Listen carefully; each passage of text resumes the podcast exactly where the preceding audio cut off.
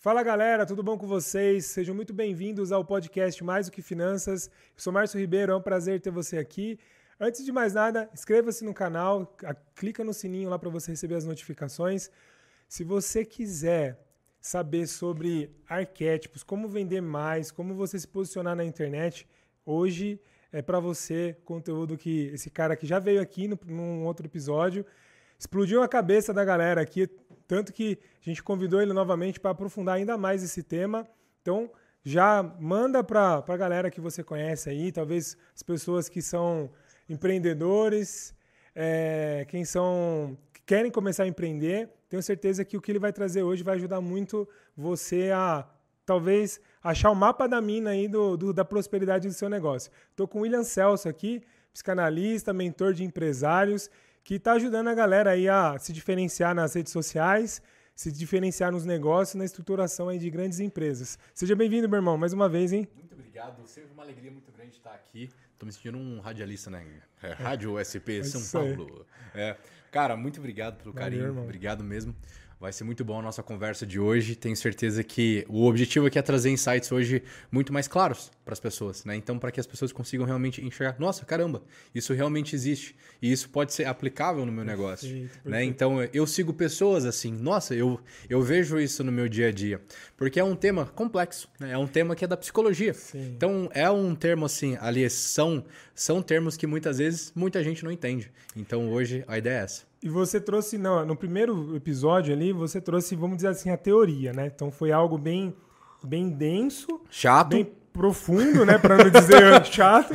Mas, mas, assim, que quem ficou, quem acompanhou, conseguiu entender que não é um negócio superficial que tá na moda Sim. e que é simples, é só chegar lá e Ctrl-C, Ctrl-V. Na verdade, você precisa entender. E Exato. aí, quando você aplica, funciona, né? Exatamente. Então, hoje, a ideia, a proposta é a gente pegar toda aquela robustez e uhum. deixar de uma forma mais prática e didática para quem quer Exatamente. mudar o negócio. Exatamente. Muito bom. Inclusive, câmera, é, tem como depois abrir algum Instagram ou alguma coisa para eu mostrar aqui para a galera, aqui na tela? Abre o Instagram aí? É. Então depois, quem sabe, a gente abre um Instagram aqui no final de uma ou duas pessoas Top. pra gente analisar. Pra gente ver do porquê que, do porquê que esse cara dá certo. Do porquê Sim. que ele atrai uma multidão. E o meu perfil aqui, que eu vendo, sei lá, uma mentoria, vendo um produto, vendo um serviço, não tá atraindo gente.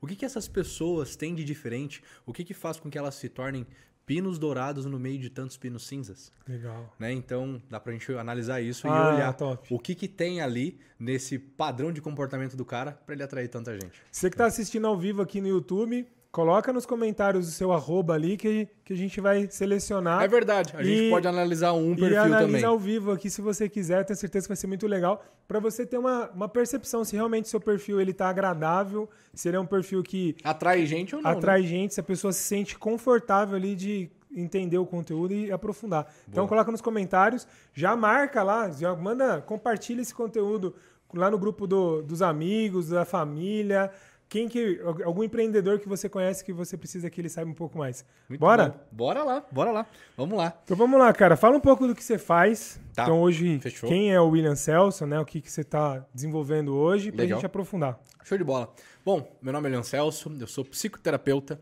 eu atendo gente desde 2018 uh, ah, e o meu trabalho desde então foi entender de marketing também. Na verdade, eu comecei no marketing em 2015 com um canal do YouTube, tentando crescer na internet para ganhar patrocínios. Na época uhum. eu era atleta de fisiculturismo. Só que aí eu percebi algumas coisas na minha cabeça, até comento aqui hoje. Eu falei assim, cara, eu amo marketing, mas eu tenho que me entender mais. Aí foi onde eu comecei a entender de gente e a entender de marketing. Bom, nos últimos tempos, só esse ano, por exemplo, nós já posicionamos, ou seja, o que é um posicionamento? É ajudar uma empresa a entender quem ela é e esse quem ela é. Um exemplo muito simples: olha, eu vendo água. Oh, então vamos achar as pessoas que vendem água para você. Mas ao invés de só achar pessoas que querem água, vamos tornar a sua água tão desejável, tão desejável que ela pode ser até um pouco mais cara. E essas pessoas vão querer comprar muito mais água? Bora lá e isso nós fizemos com mais de 100 empresas já esse ano. Né? Sendo negócios digitais, marcas pessoais e até mesmo marcas físicas. Então, hoje esse é o meu trabalho. Eu sou um consultor de posicionamento, então, uhum. e eu utilizo essa ferramenta chamada de arquétipos num posicionamento de marca e tem alguns motivos do porquê eu uso. Como eu já falei, ela é uma ferramenta capaz de tornar você um pino dourado no meio de vários pinos cinzas, ela é capaz de te ali de te destacar num oceano vermelho. O oceano vermelho é um termo usado no mundo dos negócios de é, são muitas pessoas que fazem aquela mesma coisa. Então imagina o nicho de vender água. Tem muita gente que vende água. Então como que se destaca no meio das águas? E é exatamente isso que eu fiz esse ano. Então esse é meu trabalho, isso é o que eu faço e hoje nós vamos falar sobre imagens, símbolos, arquétipos e do porquê que algumas pessoas atraem multidões, outras não, o que, que funciona, o que não funciona de forma prática e quais são os conceitos, o que, que esse negócio é de verdade de uma forma simples. Cara, e da onde que veio esse conceito de arquétipo? Assim? Então, só para quem está aterrissando agora, que não, não assistiu o nosso primeiro episódio, né? É, da onde que veio? O que, que seria esse, essa ferramenta? É... Uhum.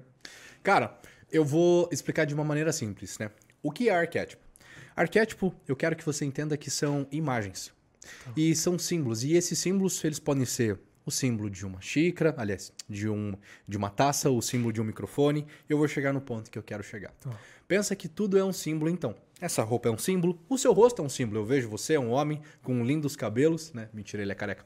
Uh, e automaticamente você me passa uma mensagem. Tá. Então, vamos, então vamos começar por aqui.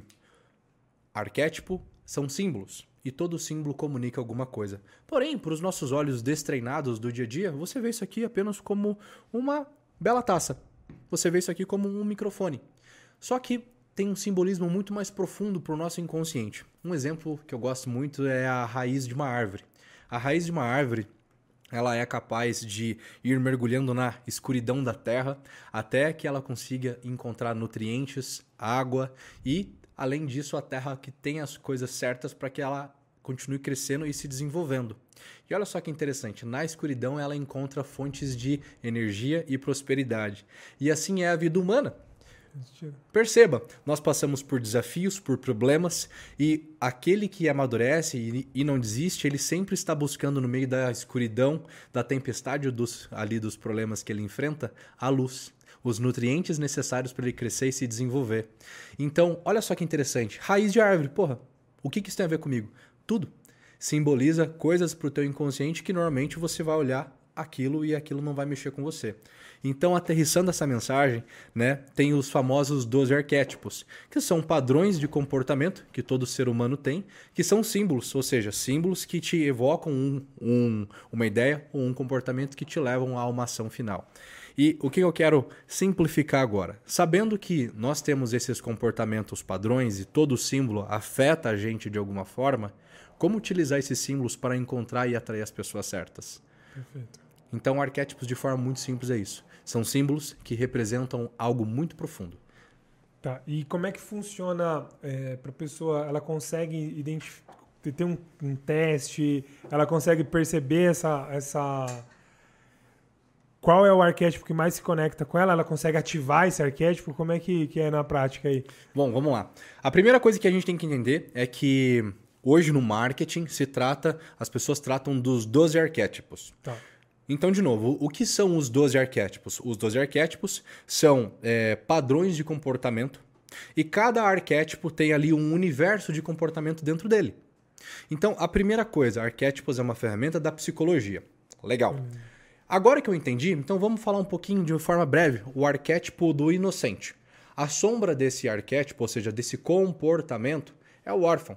Então é aquela pessoa que sempre uh, se sente excluída, aquela pessoa que sempre uh, precisa do apoio dos outros para fazer alguma coisa, ela sempre está pedindo a opinião, ela não consegue tomar as próprias decisões e normalmente é aquela galera que se junta com a turminha do fundo. Então é a turminha lá tudo meio de mal com a vida, e eles se unem para unir forças para não se sentirem mais tão órfãos, tão sozinhos, tão não ouvidos pela sente sociedade. Que tá faltando alguma coisa. Seria Ele isso? sente que está faltando tá. alguma coisa. Então, olha só, acabei de explicar de forma muito objetiva e simples. Sim esse arquétipo. E aí, o padrão dele de forma positiva é ter um entusiasmo pela vida, é ver a vida de uma forma realmente boa, que as pessoas podem melhorar. É um tanto quanto infantil, dependendo da evolução. Ah. Mas a sombra dele, então, é uma forma de ver a vida como uma vítima e a luz é ver a vida com esperança. Então, quando você conversa com uma pessoa, você consegue ver esse padrão de comportamento nela. Legal. A forma como ela está narrando a vida. Observe as pessoas que você conversa. Muitas vezes elas estão narrando, estão contando a vida delas dessa forma. E tem as pessoas por exemplo, são homens comuns. Cara, tá bom assim desse jeito mesmo, não estudo mesmo, tá Deixa a tudo vida bom me assim. levar. Deixa a vida me levar, bicho. Não precisa se preocupar. Cara, pra que isso? Essas pessoas normalmente, elas têm esse padrão do homem comum. Não tem grandes ambições, não, não tem grandes desejos, e é onde o Brasil se encontra hoje. Você pode perceber que as pessoas e o brasileiro não tem a cultura do estudo, não tem a cultura do conhecimento e automaticamente se tornam homens comuns. Nem sabe aquilo que está falando e muitas vezes repete coisas que os outros estão falando sem nem saber o que aquilo se refere. E isso é um padrão muito comum do homem comum. Ele não tem ambições de conhecimento, eh, de prosperidade, seja ela financeira, que é no caso material. Esse sujeito ele está acomodado. E agora a gente pode falar por fim. ah, vamos conversar um pouco aqui. O pessoal de casa já deve ter ouvido o arquétipo do governante. Sim. Vamos pensar então num excelente líder. Vamos pensar num grande líder que foi mais conhecido no mundo antigo, né? Ah, aliás, há pouco tempo atrás é Martin Luther King, né? Ele era um grande líder de um grande movimento. Ele queria levar para os Estados Unidos a esperança de que, cara, a gente pode ter um mundo onde negros e brancos vivem juntos, de uma forma que eles sejam julgados não pela cor de sua pele, mas pelo seu caráter pela sua personalidade, pelos seus atos. Então ele era um, um excelente líder, tanto que milhares de pessoas o seguiam. Ele criou um grandioso movimento porque ele era um líder muito grande. A gente pensa também num CEO, num dono de uma empresa que o time é louco pela empresa. Então nós pensamos nessas pessoas como referência de símbolos de líder. E aí é onde a gente entra. Olha só que interessante. Para que você então ative esse arquétipo. Agora vamos falar sobre como ativar um arquétipo. Tá. Né? Eu expliquei aqui o comportamento deles. Então, como eu ativo um arquétipo? Bom, é, não se ativa um arquétipo como se você ativasse, é, né? Power Ranger Super lá, amigos, é, né? é. Ativar modo, né? Não é assim. A primeira coisa que você tem que fazer é tornar-se consciente dele. Então, olha só que interessante. Eu não sei quem eu sou direito, é, e o Jung tem uma frase muito interessante. Até que você não tome a consciência de quem você é, você chamará aquilo que você nomeia de, de, é, de destino ou acaso como algo que realmente acontece e ah, não toma consciência de que aquilo é tua culpa. Né? A frase ela tem essa ideia. E olha só que interessante. Olha só que interessante isso aqui. Como ativar o arquétipo? Bom, eu não sei quem eu sou, então agora eu quero saber como estão os meus comportamentos. Então você vai no analista, por exemplo, numa pessoa que entende do aí do assunto. E aí você conta ali as suas histórias. Cara, para você ativá-lo, você tem que tornar consciente primeiro quem você é. Tornando consciente o que você é, ou seja, você às vezes é um inocente com a sombra do órfão, muito vítima, tudo você reclama, tudo é difícil, tudo é muito complicado. Automaticamente o que acontece? Você tem esse arquétipo muito ligado na sua personalidade, mas você quer ativar o arquétipo do mago, por exemplo. Cara, o que é o arquétipo do mago? É um alquimista. É aquele sujeito que ele busca é, a alquimia, é transformar a água em vinho, chumbo em ouro, ou seja, o caos em ordem, a feiura em beleza, a tristeza em alegria, a dor em cura. E essa pessoa ela não tem coragem para fazer isso com a vida dela. Ou seja, ela não é um mago ainda. Ela não tem esses comportamentos ligados dentro da cabeça dela. Consequentemente, essa pessoa não é ela colocar um blazer preto, porque é, os símbolos que representam né, cada arquétipo, ou seja, é, eles podem ser comunicados através das roupas, das cores. Não é o cara colocar um blazer com uma blusa de gola alta que vai transformar ele num mago. A personalidade dele ainda não é. E se torna a mesma coisa de um cara magrelo tentar treinar com um cara grandão. Não vai dar certo. Ou seja, essa personalidade não vai resistir e acaba ocasionando na pessoa ali um transtorno de personalidade, porque ela não é aquilo. O que você está querendo dizer assim é que hoje não existe uma forma assim de uma receita de bolo. Então, beleza.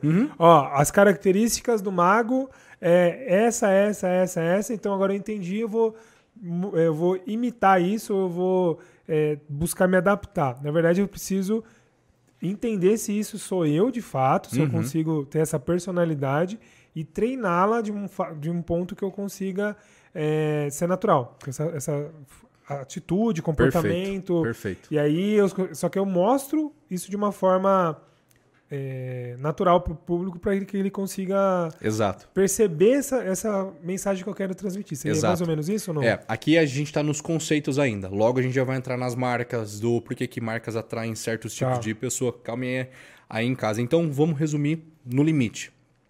Como ativar o meu arquétipo? Tornando consciente de quem você é. Então entenda das suas dores, das suas mazelas, de como você reclama, de como que você vislumbra a vida. É como se fosse um óculos. Então, como é o seu óculos? Você vê a vida com otimismo? Você vê, você vê a vida com um heroísmo, com motivação ou com liderança? Então você percebe o que está dentro de você natural. Tá. E aí, você tornou consciente quem você é. O segundo passo é: eu percebo que o arquétipo, ou seja, o comportamento do governante, do mago, do sábio, do explorador, ele é isso aqui. E eu não tenho isso ainda na minha personalidade, eu preciso desenvolver. O primeiro passo, então, é torno consciente quem eu sou e torno consciente o que eu poderia ser. Então eu começo a criar uma jornada arquetípica para melhorar quem eu sou. Mas aí é o que eu poderia ser ou é o que eu quero ser? O que eu poderia ser e escolho. Ah, legal. Né? Então eu percebo a dimensão até onde eu posso ir. É o que a gente diz, é o olhar do terapeuta. Ele mostra para você até onde você poderia ir. Ele dá um mundo de oportunidade, uma nova dimensão para você melhorar. Né? Então esse é o trabalho de alguém que orienta os outros, por exemplo. Né? E aí ele dá um horizonte de oportunidades e mostra: olha, Márcio, hoje você tem esses comportamentos aqui. Hoje você querendo ou não, meu amigo, a tua imagem, a tua personalidade atrai esse tipo de pessoa. Eu quero que vocês agora já comecem a associar, né? Por que, que eu atraio os clientes que não pagam bem? Veja por você. Você consome coisas caras?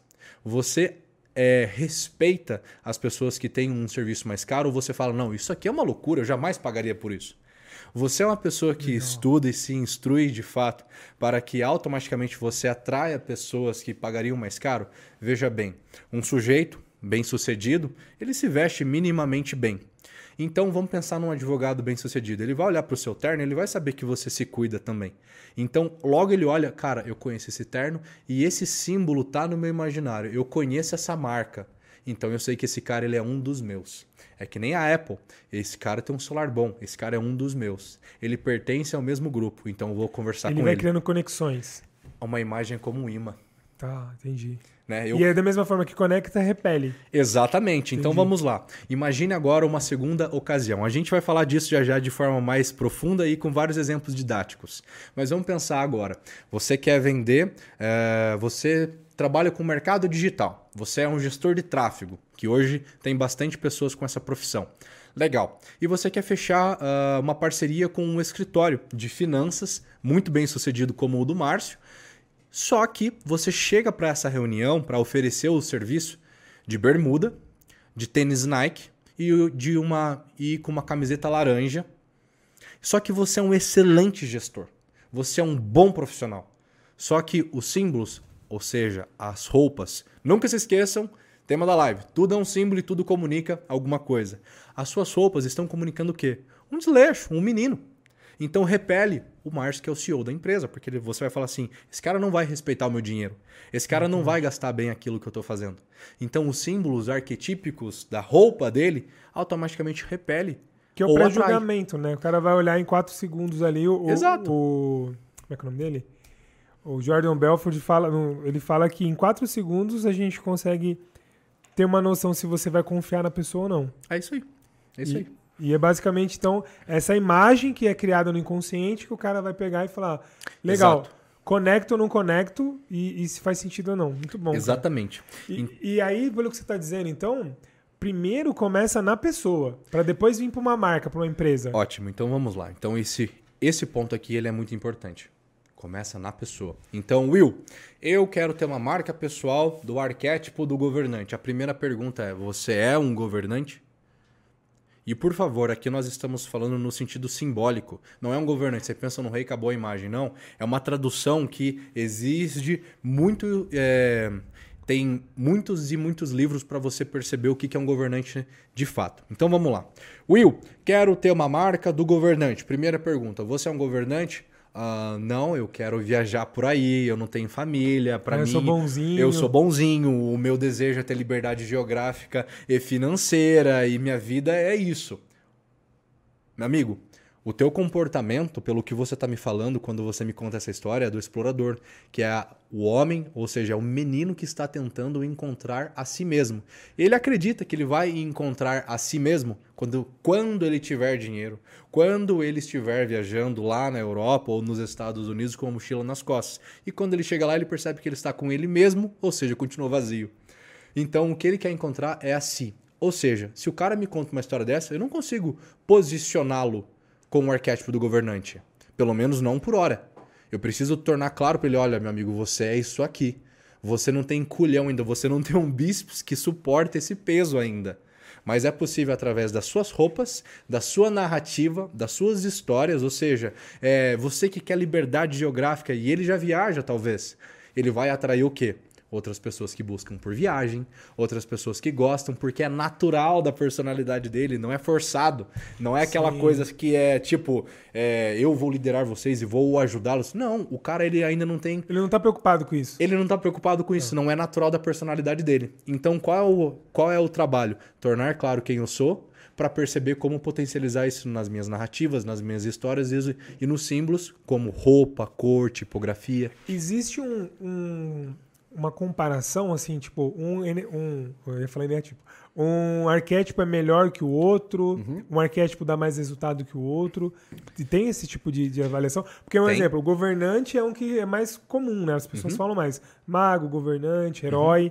Então, assim, parece que os outros os outros arquétipos. Nove, meio, né? Os outros nove ficam meio apagados, né? Sim. Tipo assim, ah, o órfão não é legal, o, sei lá, o fora da lei não é legal. E Vamos como lá. é que como é que tem algum jeito de Top. Eu acho que a gente pode começar essa resposta em partes. Tá.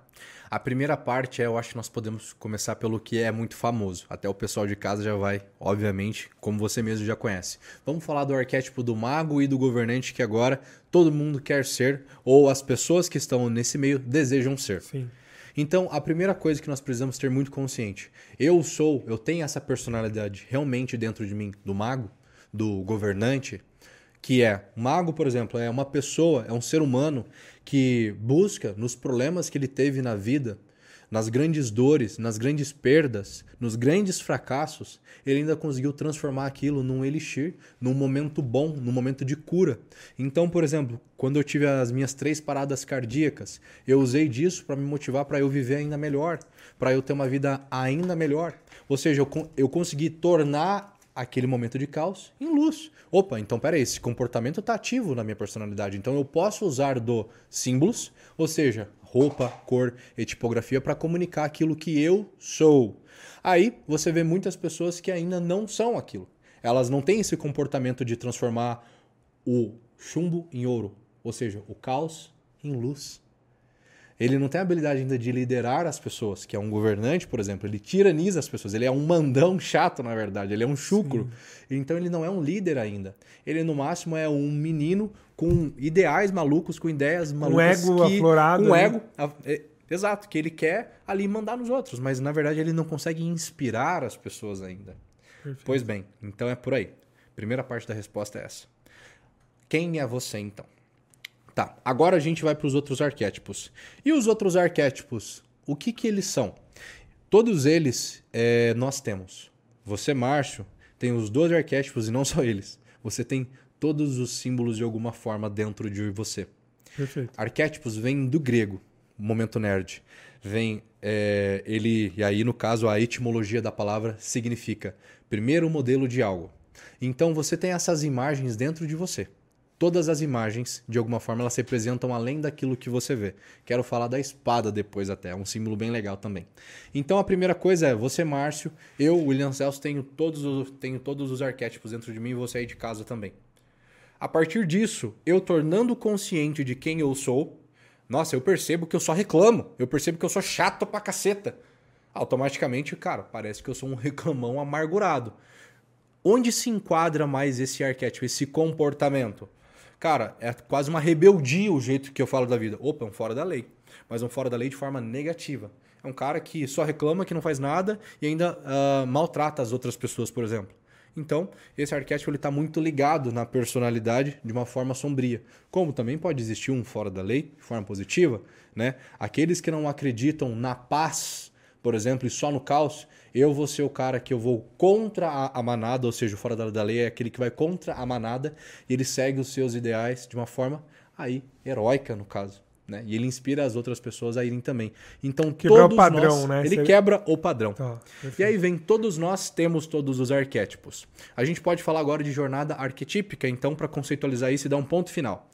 Você inicia a sua vida possivelmente como um inocente, ou um herói, né? ou um prestativo, é, ou um homem comum. Né? Você inicia a sua jornada de vida assim. Tá. Ou seja, é, você inicia ela sendo muito bonzinho, você acredita em Papai Noel. Que Mas isso é infância. isso na infância. Tá. Você acredita que o mundo ele pode ser bom, que as pessoas do porquê que elas são más e etc. Jornada. Ar- carinhoso ali. É, é o ursinho carinhoso da vida. Claro que cada arquétipo, isso é importante falar, tem um nível de maturidade. Um exemplo, né? ah, Cristo, a gente pode olhá-lo como um, um total inocente. Via de fato né, a beleza, a inocência até na alma mais caída, no caso Lúcifer. Ele conseguia enxergar que ali ainda tinha uma centelha de Uma luz inocência, lá no uma luz lá no fundo. Então ele tinha esse olhar inocente maduro, né? Olhando para a vida real. Mas, pessoas normais, nós iniciamos ali como inocentes e etc. E, nós vamos caminhando enquanto a gente amadurece a nossa personalidade até chegando nos arquétipos mais desenvolvidos da personalidade: mago, sábio, governante e bobo. Por incrível que pareça, o bobo da corte ele é um arquétipo muito desenvolvido. Lembra uma. Eu quero que você pense numa corte. Você de casa, imagine um- uma corte de um filme antigo. Tá lá o governante, que é o rei, tá lá o mago que cuida ali da turma com as poções mágicas, né? E tem um sábio que é o conselheiro desse rei. E o bobo, um Tá bom lá. bobo, ele solta um sarcasmo tão ácido, mas tão potente, que só ele é capaz de trazer para o rei. Ou seja, se o sábio falasse isso, ele ia para guilhotina, mas os- o bobo consegue trazer um bom argumento, uma boa ideia, só do jeitinho dele ali, com um certo sarcasmo. E você né? falando Ele é isso. muito na minha- inteligente. E você falando isso, na minha imaginação aqui, começa a vir o ponto do.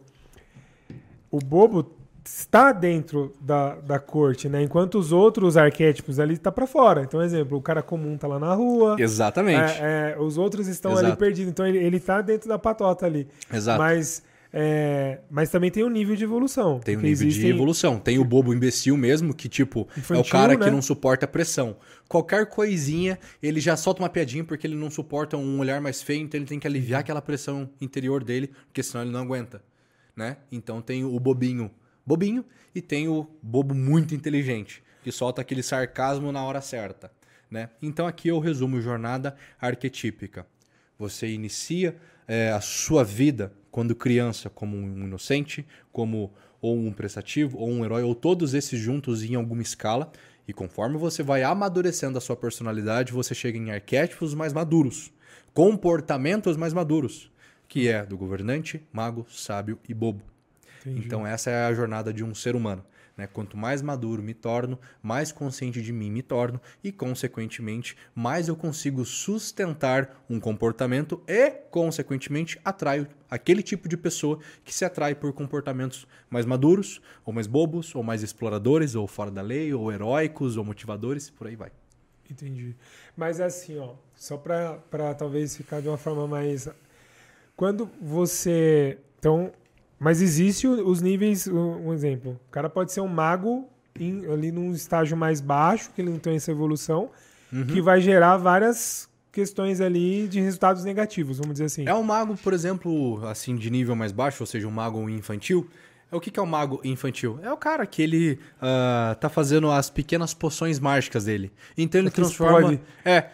Que explode. É um alquimista. É um aprendiz, né? É um aprendiz. Então ele tá fazendo muita cagada ainda. Então, assim, ele tá transformando as primeiras coisinhas dele. Então, ele soluciona pequenas coisas. O mundo dele é meio do que o mundo da Disney. A Disney tem o arquétipo do mago, por exemplo, só que é o arquétipo do mago a nível infantil. Ah. Percebam, é cheio de cores. É um mundo mágico na onde os seus sonhos podem se tornar reais, né? Então é Não um- existe problema, não né? existe É. problema, então eles têm essa alquimia muito mais infantilizada. Agora vamos pensar num alquimista da vida adulta, o Ítalo Marcilli, por exemplo. Ah. Ele tem um arquétipo predominante com certeza do mago. E ele traz o quê? Ele atrai pessoas que buscam um mundo da Disney, ou seja, ele atrai crianças e jovens e até adultos com a mente mais infantilizada, ou ele atrai homens e mulheres que estão tentando amadurecer a personalidade para enfrentar a vida real. Com certeza. Inclusive, é, é um perfil até bem.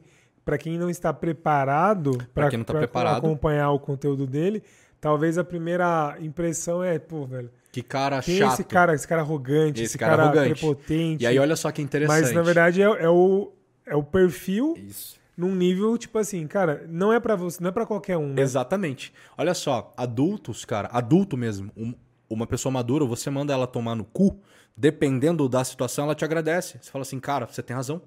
Eu tô fazendo merda aqui, bicho. Obrigado. Obrigado. Ela consegue de coração agradecer. Manda um jovem todo cheio, ou seja, um jovem é, com o mundo dos afetos dele, ou seja, todo perturbadinho, a merda. Cara, ele vai querer te agredir, ele vai querer te xingar, é, ele vai querer começar a bater boca com você, ele quer ter razão. Ele não consegue ouvir ele não tem maturidade para perceber que ele não sabe de muita coisa. Ele é um tolo. Você está falando isso, cara, e eu consigo. Você trouxe no começo ali falando do. Que o brasileiro ainda está dentro de um nível, a maioria. O homem comum. O né? homem comum, que não tem essa maturidade. Por isso que muito, é muito comum você. A maioria das pessoas já ouviram, você que está em casa deve ter ouvido também, aquela frase, né? Ah, não se discute política, religião e futebol. Por que não se discute? Porque as pessoas não estão preparadas para discutir. Para eu ouvir um exemplo, o seu ponto de vista. Exato. Você falar assim: "Ah, cara, para mim político tal é ladrão. Para mim político tal é, é escroto".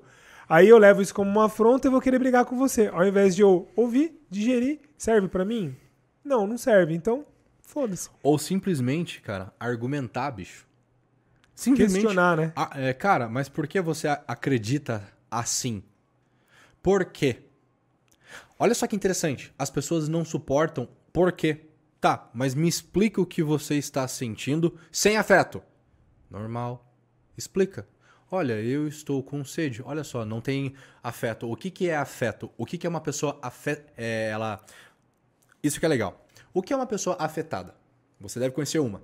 Uma pessoa afetada é aquela que quando você pergunta por que ela acredita naquilo, ou por que ela está fazendo aquilo, ou por que ela pensa assim, ela já começa a responder de forma que ela parece que está brigando ou quando não briga e grita e perde o controle. Então parece muito mais né? um cachorro do que com um ser humano.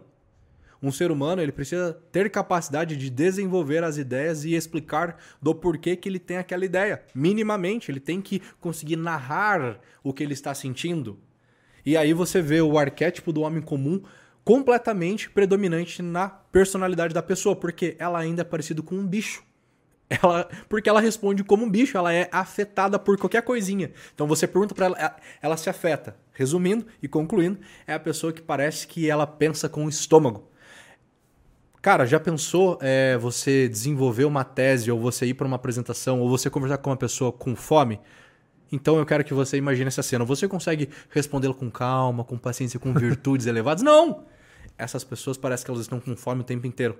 Elas só, elas só respondem ao mundo de forma afetada e não conseguem nem explicar do porquê elas acreditam naquilo que elas acreditam. Mas aí é esse ponto que está voltando no início, né? É a questão do conhecimento.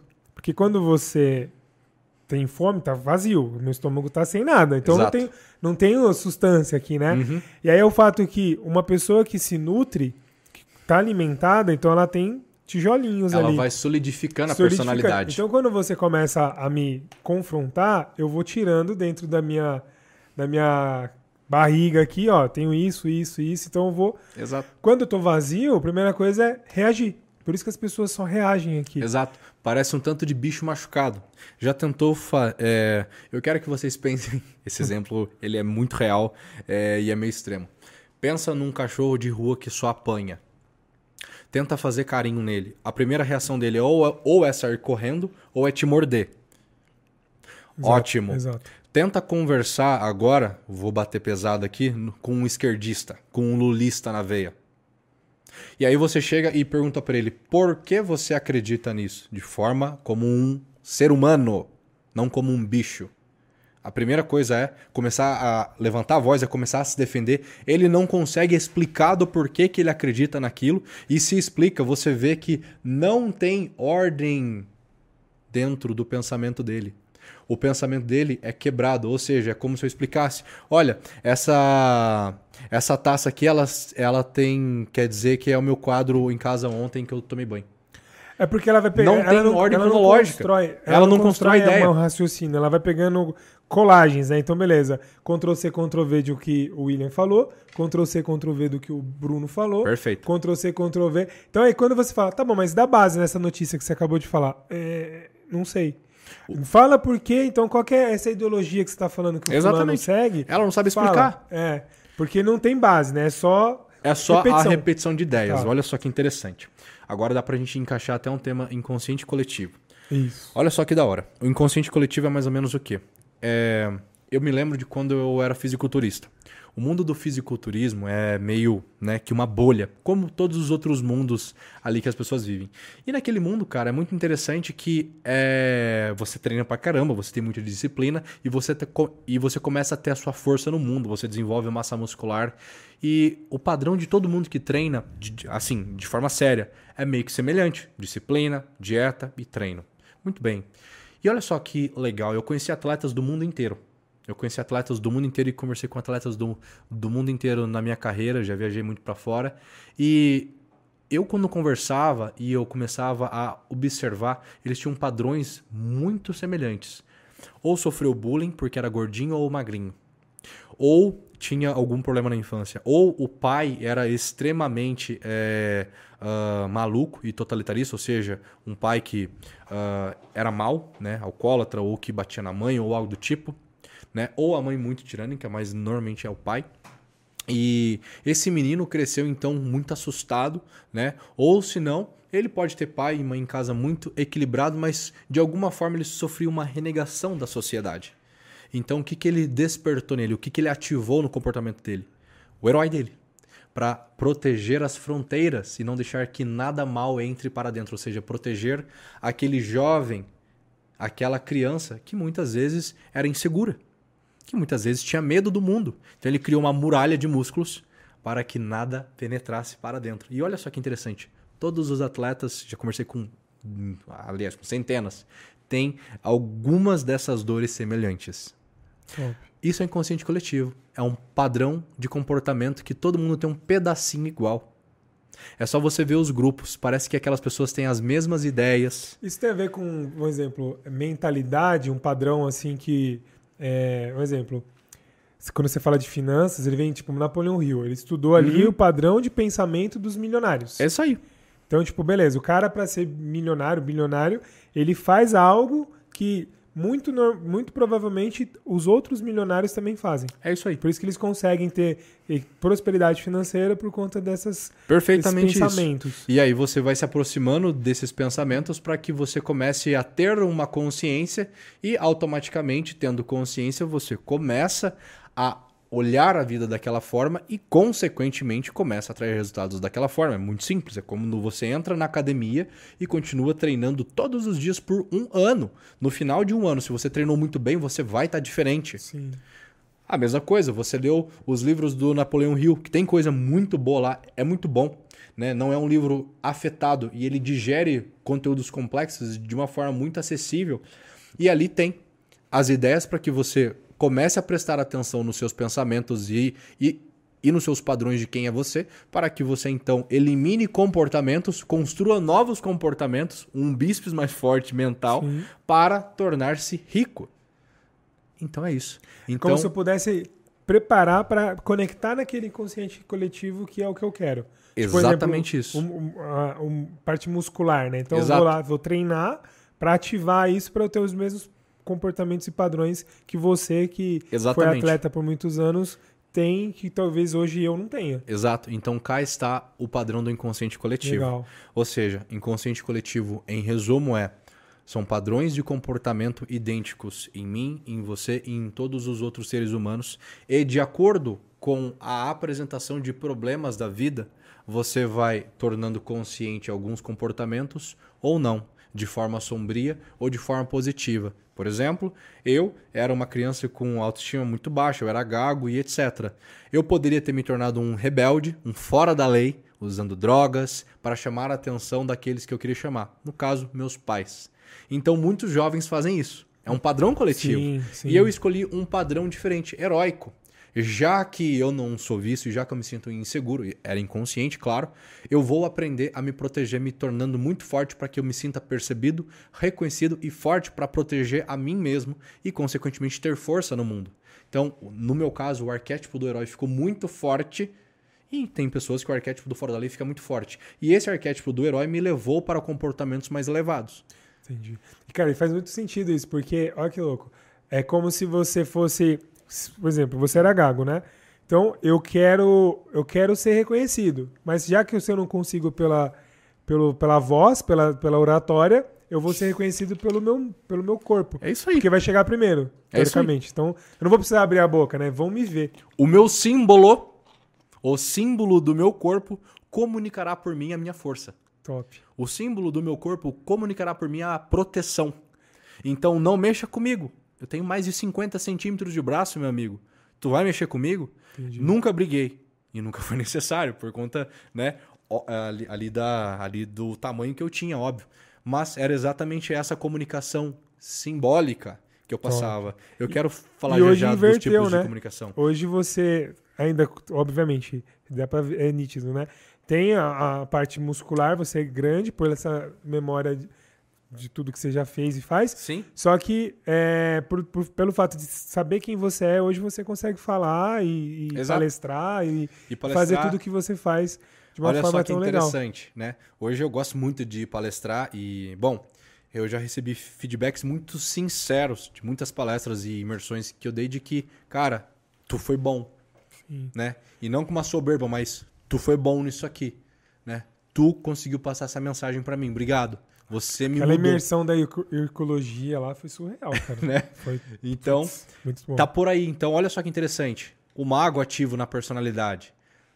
A sombra, que era ser gago, transformou-se em oportunidade, um elixir para que então eu falasse. Então eu me torno o quê? Um mago mentor. Eu me torno aquele que pode instruir aqueles que estão nos caminhos das trevas, ir lá e ajudá-los com um, com um elixir de cura, para que eles consigam sair de onde eles estão. Então o mago tá ativo na minha personalidade porque muito caos já foi transformado em luz. E obviamente há muitas trevas dentro de mim, muita sombra, como tem dentro de todos nós, aquele que fala, cara, me entendo, me conheço, tá maluco, né? Já tô evoluindo, É. já, tô top, já É, não preciso exato. fazer mais nada. Mas muito pelo Tô contrário, maluco. eu apenas tornei consciente Sim. meus comportamentos e agora eu sei que eu não sou mais tão guiado pelaquilo que eu chamo de destino, que é o que o Jung falava. Até que você não tome consciência de quem você é, você chamará o acaso de destino. Quando na verdade é tua culpa, bichão. É porque tu tá inconsciente de ti.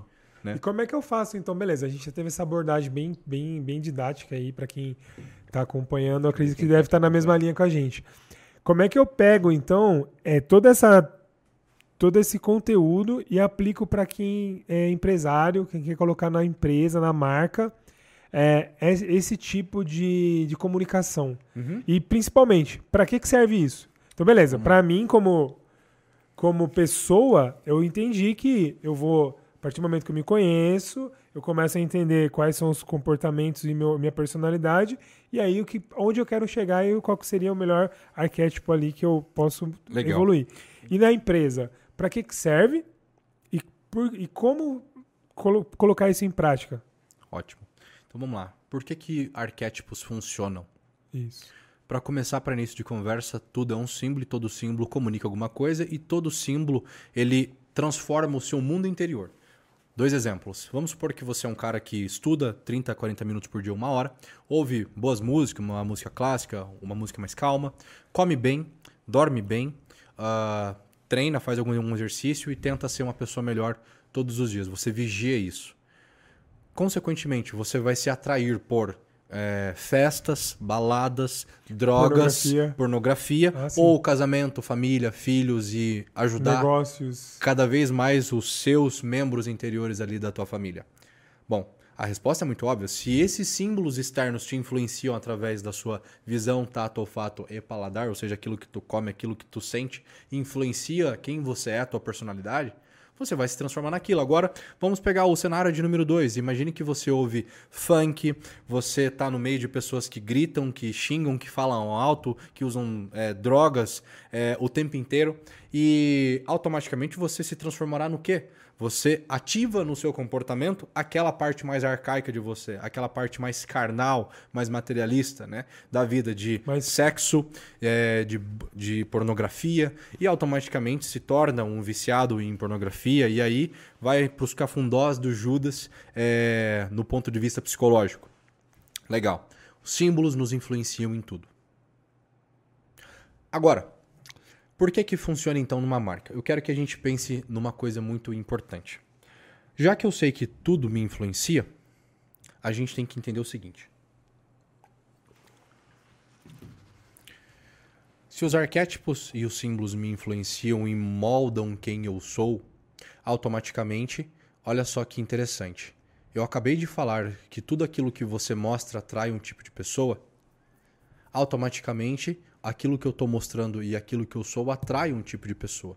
Então, eu quero que a gente pense, né, uh, agora no primeiro modelo, que é um empresário, que etc, que cuida da família, que cuida dos seus afins. Ele vai atrair esses tipos de pessoas para perto de si também, porque suas ideias e seus comportamentos são semelhantes. Ótimo. Então, a primeira coisa aqui é simplesmente tornar consciente um pouco quem você é. Automaticamente, você vai poder ativar melhor esse arquétipo dentro de você. Agora a gente vai para o segundo ponto da coisa. Funciona por quê? Já que eu entendo o que eu gosto, o que eu não gosto, e eu aprendo a comunicar o que eu gosto e o que eu não gosto, eu começo a atrair pessoas. Eu crio na cabeça das pessoas um símbolo Márcio. Então, quando penso em Márcio, eu lembro do quê? Quando eu penso em William, eu lembro do quê? Qual é a sensação que, qual é, qual é a sensação que me gera? Qual é a sensação que é, eu, eu lembro dele? Cara, eu lembro que o William, ele é um cara que fala de X, Y, Z. E eu gosto disso. E às vezes ele é grosso, entre aspas, ou seja, pros, ali para os ouvidos mais é, fracos, afetados. assim se dizendo, mais afetados, ele é grosso. Então, automaticamente, olha só, os símbolos que eu emano através do verbal, textual, simbólico e o não verbal atraem um tipo de pessoa. E agora, é, tem um ponto aqui que eu esqueci. Os símbolos funcionam por conta de uma coisa muito importante, tá? É, eu vou até voltar aqui na linha de raciocínio, mas é bem, é, é bem rápido. A gente pensou primeiro no caso A e B, o empresário e o cara que ouve só música ruim e etc. E por que, que os símbolos afetam a gente? Simplesmente porque quanto mais aquilo que tu vai ouvindo, você vai de, você vai comendo aquele negócio e vai se transformando naquilo, consequentemente, se você não se atentar e não cuidar. E por que, que isso tudo te afeta de verdade? Eu quero que você pense que a primeira forma de expressão do ser humano, nós, nós nos comunicamos de quatro formas: verbal, não verbal, simbólica e textual. A primeira forma de comunicação foi através é, do verbal, que eram os grunhidos, né? Então, hum, nós. Hum, hum. É, né? E depois nós tivemos a oportunidade de ter a comunicação simbólica o primeiro desenho encontrado no, numa caverna na África, se eu não me engano, se não me falha a memória, tem 73 mil anos antes de Cristo. Olha só que interessante. 73 mil anos nós começamos a desenhar para comunicar diariamente os nossos dias e os nossos desafios. A primeira forma de escrita de texto, né, por exemplo, sem dívidas, aconteceu com, as, com o texto que é o cuneiforme, que foram lá com os sumérios 3.500 anos antes de Cristo. Ou seja, tem uma lacuna o aí. O texto, ele começou tem 5 mil anos, mais ou menos. A primeira forma de comunicação, que foram os símbolos, desenhos, cara, tem só quase 68 mil anos de diferença. São, é, é um irmão bem mais velho. Então, a forma de comunicação, então, de texto veio depois, simbólica veio de forma secundária e a verbal e a não verbal, né? Então, aponta para lá, aponta para cá, já existia ali com os grunhidos e os apontamentos do grupo. Sabendo disso que existem quatro tipos de comunicação, aí vem funciona porque os símbolos que você mostra no seu serviço, no seu Instagram, o que você está consumindo, aliás, e mostrando ali para as pessoas, vai atrair aquelas pessoas que buscam por aqueles símbolos. De novo, quando você comunica qualquer imagem que seja, é como um imã. Eu quero que você pense num banner de balada. Vai atrair um pai que tem três filhos e uma esposa esperando em casa ou vai atrair o cara moderno que diz que a vida é tensa e precisa dar uma relaxada porque senão entra em burnout? Vai atrair a pessoa A ou B? É óbvio uhum. que é o baladeira, é o B. Percebeu? É um imã. Um banner é igual um imã. Uma imagem é um imã. Então tudo que você posta, fala, as cores, a tipografia é um imã para alguém. Aí vem a pergunta: o seu imã está atraindo qual tipo de pessoa? Faz sentido. E a questão da congruência, né? Por Exato. isso que a gente vê, talvez a pessoa ela quer atrair um tipo de pessoa, uhum. de cliente, de mercado, só que a comunicação dela nesses quatro itens que você acabou de trazer uhum. não é congruente com o que eu quero. Então, Exato. Então, beleza. Eu, é o exemplo que você deu lá do. O cara quer vender tráfego pago, só que para um, um cara já bem sucedido, que tem um negócio que, que já funciona. E ele tem a idade psicológica de um menino, é, é um explorador. Ele ah, chega eu quero me encontrar, tal, não sei o que lá, vai faturar oito dígitos comigo. O cara vai olhar e falar, não. Não, meu amigo, não. não. É. Porque é Aí, é incongruente a imagem que ele passou. É incongruente os símbolos que ele transmite. Né? É. E olha só como nós estamos analfabetos simbólicos. Isso aqui é importante. Antes eu quero. É, Prepara o corte aí, Bruno. Dar, Você é um analfabeto é, simbólico. dar esse ponto aqui, porque depois vale a pena a gente analisar alguns perfis. Olha só, nós estamos numa era de analfabetismo simbólico. Como assim, Will? Nós estamos numa época em que a ideologia de gênero, ou seja, uma criança de 3, 4, 5, 6, 7 anos pode, teoricamente, escolher o seu sexo, que são as pautas progressistas. Então, há desenhos animados da Disney, por exemplo, esses atuais e novos e outros, que mostram né, uh, o mesmo sexo se relacionando. Não há nenhum preconceito aqui, mas acontece que no mundo infantil tem um grande problema quando você começa a mostrar isso para as crianças. Então, as pessoas estão assistindo isso e estão achando que é normal. Então a gente tem um país qual a coisa que mais viraliza são músicas sertanejas que só falam de dores do coração adolescentes. Traição. E todo mundo e ouve isso coisas, né? tranquilo. Né? A nossa musa da música é a, como dizem nas revistas, Pablo Vitar. Um erro gravíssimo aqui de português, simbólico, ou seja, não pode. Cara, não existe a Pablo Anitta e Luísa Sonza. E aí você assiste os clipes dessas músicas. São ultra sexualizados. É muita bunda, é muito tudo. E são crianças naquela plateia. E as pessoas assistem e consomem isso e não vêem nenhum problema. Atualmente, grandes mídias que buscam a, a, a tal da informação verdadeira, como a Brasil Paralelo, como a Jovem Pan, os caras estão restritos atualmente de poder falar lá do Lula ladrão. Eles não podem mais falar isso. Então, o que, que eu quero trazer? As pessoas estão olhando para o estudo e estão achando normal. Sim. Estão analfabetas, simbólicas. Eu quero que você imagine a sua mãe. Você tem mais de 30 anos. Agora eu quero que você imagine se a sua mãe deixaria você assistir uh, hoje o que está passando na televisão, por exemplo, ou um show da Anitta que é uma musa. Na, Cara, jamais ela ia ver aquelas fotos, ela, ela ia ver só bunda e quase sem nada. Ela, ela ia falar assim: não, tu não vai. Porque eles tinham ainda valores morais. Tinham valores ainda que se permeavam na sociedade. E bem devagarinho, ó, é como um vírus que vai se dissipando bem devagarinho vai adormecendo a população. Essa galera começou a fazer isso lá atrás. Mais de. Uh, em, ali na década de 80, que começou a vir as pautas com mais força. Né? Essa lacração começou com mais força e é como um adormecimento que vai acontecendo. Resumo, né? Vamos colocar isso aqui de forma concreta e real. Hoje nós estamos no analfabetismo simbólico e a consequência disso é vermos o mal como bom. Veja, por exemplo, o caso daquela série que é do demônio lá, eu esqueci. Lucifer. Lucifer. O demônio visto como bonzinho E as pessoas tendo dó do demônio. terapia. É, e, a- e as pessoas tendo dó do demônio o vendo como injustiçado. Olha que interessante como o bem e o mal está destoado. E aí, quando ah, uma pessoa que acabou de dar um tiro numa mãe que estava indo fazer compra, o bandido que está sendo preso, ele é visto como um coitadinho. E como ele não deveria estar sendo preso e como a polícia está maltratando ele.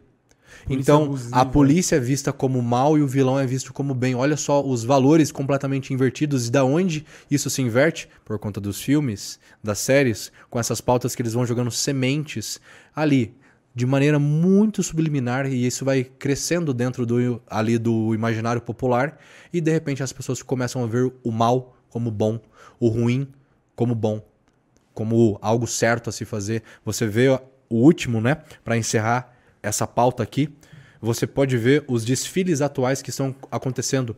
As as moças ali da passarela parecem que são elas parecem que são acompanhantes do capeta, de tão horríveis que são as roupas e elas incutem em qualquer pessoa que tem um mínimo de ali de ali de ali de consciência ah, mental. Olha para aquelas imagens, olha para aquelas roupas, vê algo sombrio ali.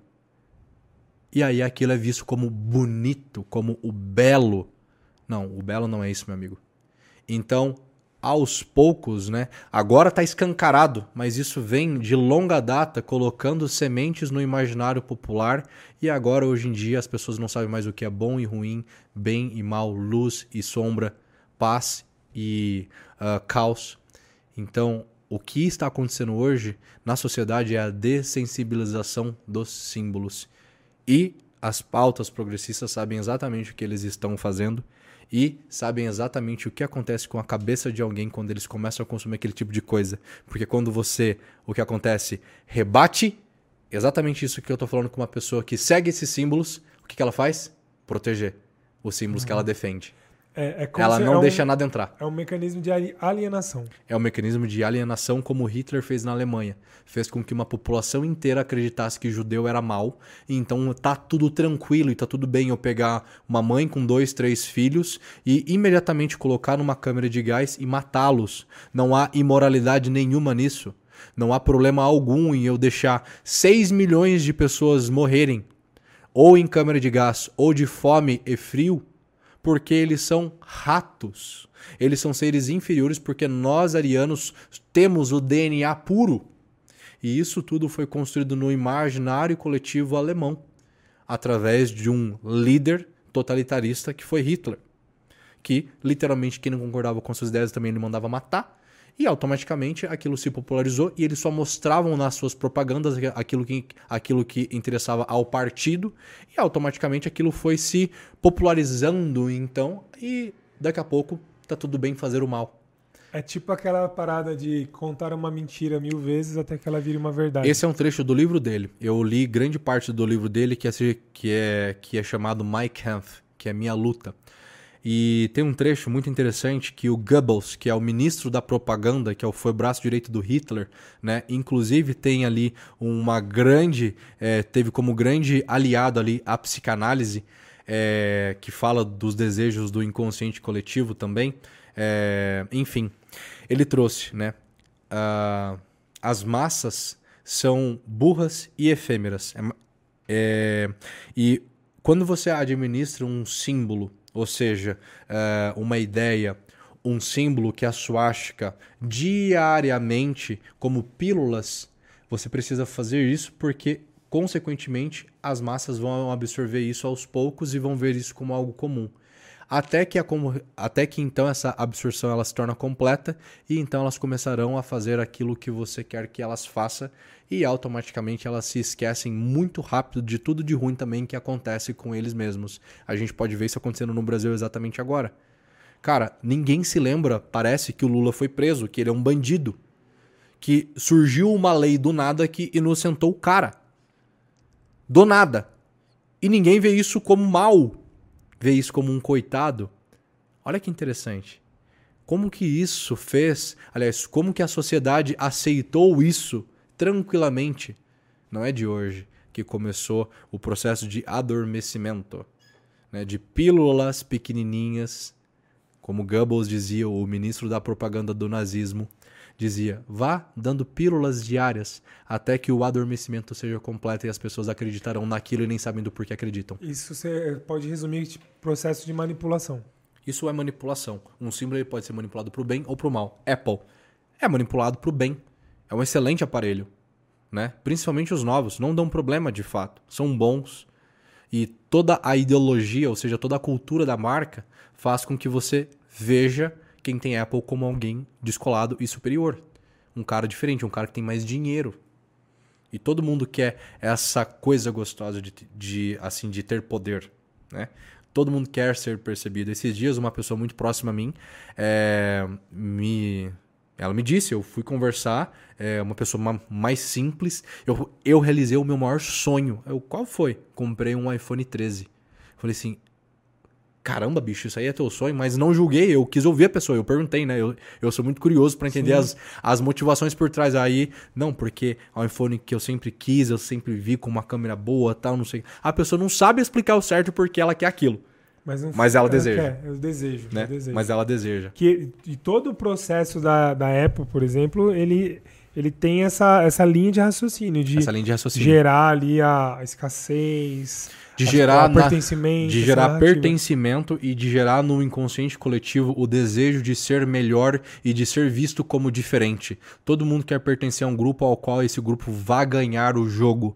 E a Apple, ela conseguiu construir ao longo dos anos que quem tem é aqueles que ganham o jogo, aqueles que são diferentes, aqueles que pensam de forma completamente fora da caixa, desafiam o status quo, que é o status comum, querem mais e automaticamente para cumprirem esses desejos de, é, de ser diferente, a Apple está ali para eles, que a Apple, inclusive a maçã, é o símbolo do fruto proibido comido. Ou seja, aqueles que realmente são os caras que pensam fora da caixa. Né?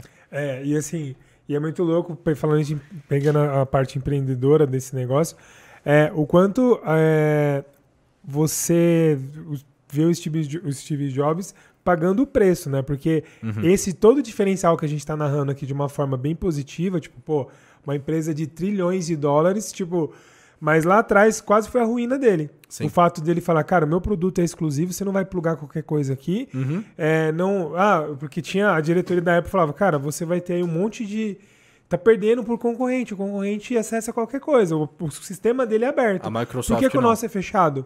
E ele, cara, esse é o nosso diferencial. Essa é a nossa cultura. Essa é a cultura. Então, sustentar a cultura do no, símbolo. Do símbolo numa empresa. Exato. É talvez o ponto onde você vira a chave e ganha o jogo. Exatamente e isso. aí muita gente está querendo se encaixar Sim. no padrão. Então, estou começando meu negócio, eu tenho uma cultura estabelecida. Ah, mas, putz, o Will tá fazendo um negócio ali que tá dando certo para ele. Vou fazer também. Deixa eu modelar.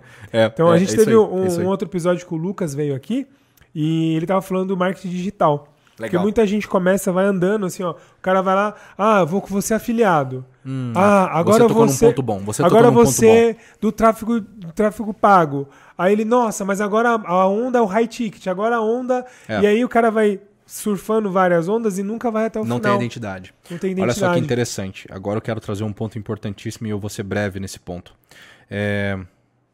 Por quê? Uh, muitas pessoas no mercado digital não conseguem se destacar, ser um pino dourado no meio de tantos pinos cinzas por conta de uma coisa. A maioria das pessoas que estão entrando no digital, psicologicamente, elas são ainda pessoas em formação psicológica, elas são então imaturas e tudo influencia elas. Não há problema nenhum em você ser influenciado, por exemplo, por uma pessoa mais inteligente do que você. Isso é ótimo, você expande o seu horizonte de visão, você melhora como pessoa. Porém, arquetipicamente falando, são a maioria, tem uma grande maioria de exploradores ou homens comuns, ou seja, pessoas que são afetadas afetadas, né, facilmente. Automaticamente, ela vê que o Thiago Fint, por exemplo, o sujeito ali deu muito certo, né, uh, tendo o teu computador na mochila e viajando o mundo inteiro com uma máquina de dinheiro, é o que ele prega, né? E uh, qual é o simbolismo disso? Carrões, mulheres bonitas e viagens luxuosas. Então, um menino que olha aquilo, ele vê aquilo como um mundo perfeito. Então, automaticamente, se ele vê que o Thiago ele ganha dinheiro fazendo esse tipo de conteúdo, automaticamente ele acredita que se ele fizer o mesmo, funcionará também. E beleza, até realmente funciona. Mas, porém, tem um problema. O cara que vai copiar, ele é isso, ele sabe quais são as ideias dele, ele sabe o que ele defende, ele sabe o que ele gostaria de proteger, ele sabe então, eu quero que você pense agora num sítio, e um sítio tem uma cerca. Então, quais são as regras para dentro ali daquela cerca? Ele não sabe. Ele está copiando a cerca do vizinho, então ele pensa que vai funcionar e não funciona porque ele não é igual ao vizinho. O vizinho tem uma individualidade e ele tem outra. Então ele se torna uma cópia e aí ele se torna só mais um pino cinza. Porque ele não tem um fator que é o único fator possível de tornar uma pessoa uh, única na internet: ser ela mesma. E aí vem a pergunta: quem você é? Obviamente que há padrões. Poxa, se eu tenho uma predominância do mago, eu vou usar roupas desta cor, fotos assim, uh, imagens assim, Porém, eu tenho algumas coisas que são únicas e exclusivas minha, ao qual eu não posso abrir mão. E quais são essas coisas? Então é por isso que as pessoas hoje no digital elas não crescem, porque elas são cópias. E cópia de cópia é apenas preto e branco. Putz, Uma cópia não é colorida. E aí, por isso que é, a pessoa ela não consegue fazer duas coisas que é o grande diferencial no, no empreendedorismo, que é a diferenciação e a inovação. Inovação. Então, ele não cara, consegue. Ele fica só, tipo assim, um exemplo. O, o Érico Rocha pregou muito isso, ó. Segue a receita da fórmula de lançamento Exato. que você vai dar certo. Só que assim, cara, vou seguir a receita do bolo, mas às vezes não é para mim isso. Exato. Então tem Exato. muita gente que sofreu com isso lá atrás Exatamente. e não conseguiu seguir. E né? assim, né? e a fórmula ela de fato funciona. O Érico Rocha, ele é um excelente profissional e é o cara que abriu esse mercado no Brasil Sim, e a fórmula funciona. E ele traz a fórmula como 6 em 7 é algo tangível e possível para você se você aplica essa fórmula. E obviamente essa fórmula exige esforço. E quem conseguiu o resultado com a fórmula que já foram centenas de milhares de pessoas? Pessoas que se dedicaram realmente a aplicar aquilo.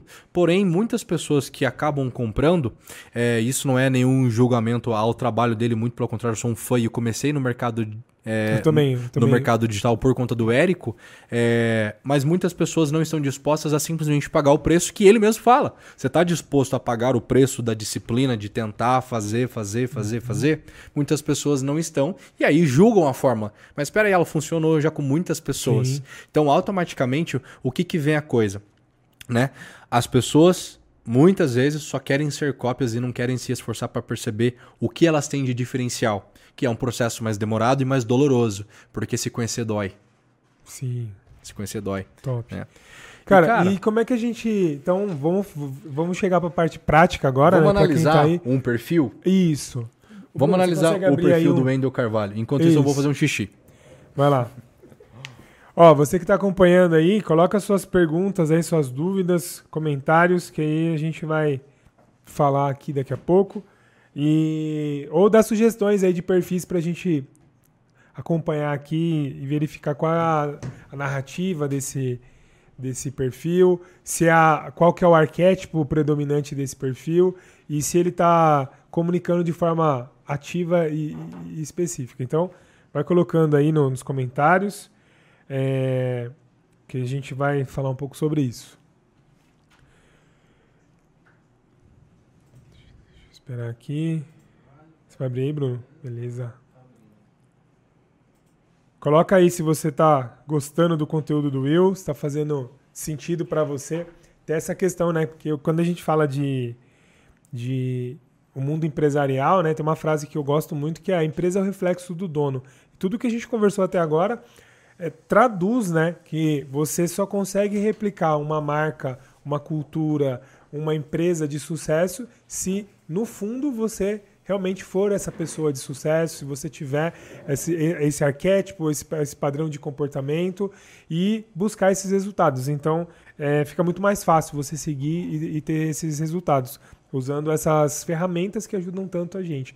Esse é um dos pilares aqui do podcast Mais do que Finanças, né?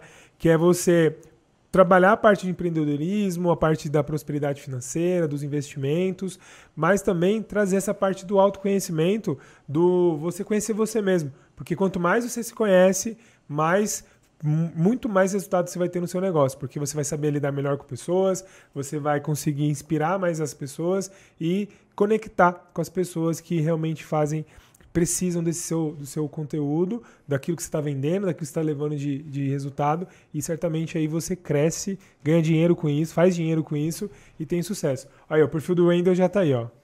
Legal. Bom, vou deixar aqui, ó, online aqui também no Instagram. Ó, só meu. Meu Deus do céu, o cara colocou dentro do copo com água. Aí, ó. Tá testando se o iPhone é bom mesmo, né? Adorei, ó. Vamos fazer aqui a análise de perfil do Wendel. Fala, Boa. galera. Estou aqui no podcast do Márcio Mais Do Que Finanças. Fala, galera. Tamo no YouTube ao vivo, hein? Deixa eu colocar aqui, ó. Estamos no YouTube ao vivo também. Sigam lá o canal. Deixa eu colocar aqui, análise de perfil. Análise de perfil. Ele mudou a, a bio dele e a foto. Tá vamos aqui diferente. que funciona. Análise de perfil. Aí, rapaziada, vamos fazer a análise de perfil aqui do Wendel. Vamos ver do porquê que o Wendel funciona, tá? Vamos ver do porquê que o Wendel funciona. Por que, que ele tem Ferrari, Porsches, Lamborghinis? É isso aí. É. Bom, vamos lá. É, análise de perfil aqui. O que, que a gente vai colocar? Tá? Bom, seguinte, gente. Eu vou colocar aqui, ó, o celular à disposição aqui. Eu vou explicar do porquê que o perfil do Wendel, por exemplo, funciona, né? Qual é o arquétipo predominante aqui do Wendel e do porquê que ele funciona, né? Então, vamos lá. Eu sempre começo uma análise de perfil pela foto, né? Pela foto. Então, a primeira coisa aqui que a gente pode ver, ó. A foto do Wendel, Márcio, é, o que, que ela comunica? Essa foto eu não diria que é uma foto boa, tá? É, Essa foto ela pode melhorar, mas é o Wendel. Então ele faz milhares de anúncios, ele faz um trabalho extraordinário. Então é obviamente que o perfil dele vai crescer porque o trabalho dele também é bom. Mas se a gente fosse pegar para uma pessoa pequena que está começando, essa não é uma boa ideia de retrato. Por quê? Um retrato com um sorriso comunica o quê? Quando você vê uma foto de uma pessoa sorrindo, o que, que comunica? Somente a pessoa sorrindo. Ponto. Você vai ver uma pessoa feliz. Ah, ela tá sorrindo. Então aqui você vê uma pessoa sorrindo com um ar bacana, tem, tem uma força aqui, mas é um sorriso e pronto. Tá. Quando você tem uma pessoa com um semblante, eu não vou dizer sério, mas normal. Dentro daquele semblante existe ali microexpressões as quais não é, você não controla, que a sua personalidade interior faz o seu rosto mudar ou não, comunica então ali várias comunicações não conscientes para quem está assistindo essa imagem. Então, essa imagem ela, ela ficaria provavelmente melhor com um fundo um pouquinho mais ocultado, mas no caso aqui ele quer colocar a pílula no inconsciente da galera do Protagon, que é, que é a imersão dele, e uma imagem aqui dele não séria, não é ele, não é ele com cara de bravo, mas uma cara serena. Co- iria comunicar mais o mistério que ele tem dentro da cabeça dele, da psique dele. Então, passa isso. Mas Parece obviamente, que o, o sorriso aí, eu olhando de fora aqui, é como. Até, até incomoda um pouco. Tem gente que vai olhar e falar, É. mas por que ele tá sorrindo? Tipo, ele tá, tá- tá forçado, sabe? É Pronto. uma parada assim, tipo. Em- E aí eu desconecto. Eu não quero saber, eu não quero aprofundar nele. Tipo, mas o que, que esse cara. sim. Quem é esse cara, né? Quem é esse cara, né? Entendi. Exatamente. Então aqui você vê, ah, a gente sempre começa uma análise de perfil pelo retrato, pela foto. Então, o que esse retrato comunica? Então é o exercício de casa para todo mundo. O que hoje a sua foto do Instagram comunica? E como que você vai conseguir ter ah, uma análise disso? Olha para o retrato por 10 segundos, de boca fechada, e analisa. O que está mostrando aqui? E aí você consegue anotar, você consegue escrever minimamente o que, que você está sentindo ao ver essa foto. Ela te passa uma boa ideia, ela te passa a seriedade do seu trabalho. Então, às vezes, o, o seu trabalho ele é mais sério, tá? Tá comunicando essa ideia ou não? Não, não. Não tá comunicando. Então, beleza. Então, Mas ele foto. tem que ser um reflexo da pessoa também, né? Tem que ser um reflexo vezes, da. tipo assim, o cara- Exatamente. O cara é, é um. palhacitos lá, tipo assim. Exato. E na, aí ele tem um, um- essa pouco. comunicação, como é que gera essa distorção ou não? Cara, gera. Então, eu- então o que que acontece, cara? Tem, um, tem uma coisa que rola que é o seguinte. Ah, vamos supor que é o que eu falei. O cara ele quer, ele quer tentar comunicar o arquétipo do governante. Tá. Vai funcionar se ele é ainda um menino que ainda mora com os pais, por exemplo, ou minimamente não- é um cara que nem consegue cuidar do próprio corpo dele, o cara não controla né, é, os apetites dele, então ele não, ele, ele não controla a boca. Esse cara não é um governante, ele não governa a boca dele. Automaticamente ele é um moleque ainda. Se ele não se autolidera, como é que ele vai liderar Exatamente. o outro, né? Então, beleza. Perfeito. Então, quem eu sou, né? Tá. Sempre esse é o ponto. Quem eu sou está sendo coerente? Tá, beleza. Então eu consigo comunicar isso num retrato. Aí a gente vai pro próximo ponto. Aí. Aí, beleza. Aí tem aqui a bio dele, né? Treinador, empresário, estoico, né? Te ajuda a criar uma vida épica. Vamos lá. Cara, o estoicismo ele é muito bom para crianças, né? Porque é impossível você ser estoico. Mas o estoicismo, para quem está começando a ter um vislumbrar de algo um pouco mais elevado, é incrível. Por quê? A pessoa ela acredita que não sentir nada, né? Que uh, você não pode deixar o externo te afetar. É incrível. preparado para tudo, né? Isso é a formação da quinta camada da personalidade, que é o arquétipo do herói sendo ativo na personalidade. Ou seja, eu consigo defender o meu cercadinho. Ah. Então, um estoico, é, ele tem essa ideia, porém, o estoico, ele é perneta. Porque você é um ser humano. Você é um ser humano. Você vai sentir. Você vai sentir. E por sentir, você precisa reagir ao sentimento. Não é possível você controlar as suas emoções. É impossível. Até é. porque se você não reage, você é. explode internamente. Exatamente. né? Aí dizem, né? Ah, mas aí é. você vai administrar, Sim. né? Um estoque ele administra. Cara, se a gente começar a falar das sete faculdades humanas aqui, das 12 camadas da. Tema para outra, pra outra, pra outro episódio. Fudeu, né? Mas ele é manco, mas ele é bom pra galerinha que tá formando a personalidade. E é ótimo, porque é com quem ele fala. Então ele está muito alinhado. Sim. Ele está falando com, com essa galera que está começando a despertar essa força interior, essa liderança, formação da quinta camada da personalidade. E ele, vamos olhar agora o perfil. Vamos descer Desce um, pouco. um pouco aí, Bruno, por favor. Crescer e prosperar. Crescer e prosperar, que é desejos, são desejos, tá? Da ali da quinta camada da personalidade. E o Wendell ele puxa essa galera para a sexta camada que é o quê? A sexta camada da personalidade é a camada da, é, da formação de patrimônio. Então ele começa a querer é, formar a sua força real no mundo, que é a força ativa que a gente chama no mundo. Ou seja, o cara começa a criar dinheiro, ele começa a construir patrimônio, ele começa a ter coisas materiais. Não que ele seja só um materialista, mas ele começa a construir patrimônio de fato.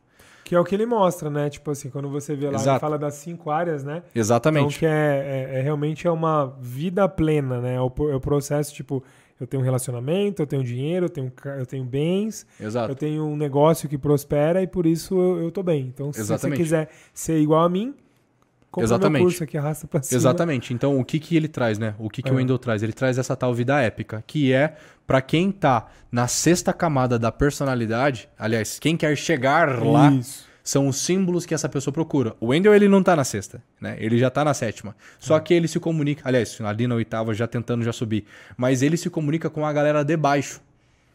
Então, ele quais são as motivações para uma pessoa da quarta e da quinta camada, principalmente da quinta camada? Ter grana, ter potência no mundo.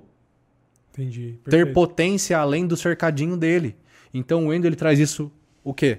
Mostrando símbolos de um excelente carro. Ele mostrando o símbolo, né? Aqui, né? Do leão, por exemplo. Sim. O leão é, é, ele é um símbolo arquetípico da força, da coragem, daquele que consegue liderar, ou seja, é o símbolo do herói. Então, o rei da floresta. O rei da floresta. Então, a quinta camada da personalidade, quando você é um expert, você é um coprodutor e você quer comunicar para a quinta camada para puxar eles para a sexta, você comunica os desejos da camada de cima, que no caso é o que aqui? Força, coragem, família, poder e automaticamente, é, é, aliás, grana também, né? Sim. Força de dinheiro no mundo. Então esses símbolos atraem as pessoas que estão abaixo. Então, automaticamente. Busca inspirar ou... Ela busca isso. Aí, quando ela chega nisso, ela busca uma próxima coisa. Eu já atendi muita gente que não tinha grana e ficou rica, comprou carrão, casa bacana, e aí chegou no consultório com crise existencial. Cara, perdeu o sentido. Depressão. E aí vem eu apresentar a sétima camada, a oitava camada, que é o quê? São camadas superiores, são camadas do servir. É é a camada da construção da família, da construção de uma empresa, de gente, de formar propósito. gente. De... Aí você começa a vislumbrar propósito. Antes ah. disso, você falar propósito Legal. é a mesma coisa que papel higiênico é vazio, sujo. Né? É a mesma coisa que papel higiênico sujo. Não vale de bosta nenhuma. Cara, é bem. Né? Ó, isso que você tá falando é muito legal, porque na época que explodiu o coaching, né? Era muito uma parada assim, ah, encontre seu propósito. Para, cara. Você tem que encontrar seu propósito. Não. Só que o cara não tava no nível ainda de entender que a... o propósito dele. É grana. Era Num primeiro coisa, momento, exatamente. cara, qual é o teu propósito? Bicho, é ter dinheiro. Acabou. Sexta camada da personalidade é a formação de patrimônio. Quinta camada, começa a perceber que eu tenho força no mundo, que é a força interior. Então eu começo a ver que eu posso, que eu consigo. Então o Wendell, ele puxa a galera da quinta camada, que está precisando se sentir forte interiormente, se sentir-se capaz interiormente, sentir que pode defender as próprias ideias interiormente, começa a conseguir a levar essas ideias para o mundo e conseguir receber as porradas do mundo e suportar.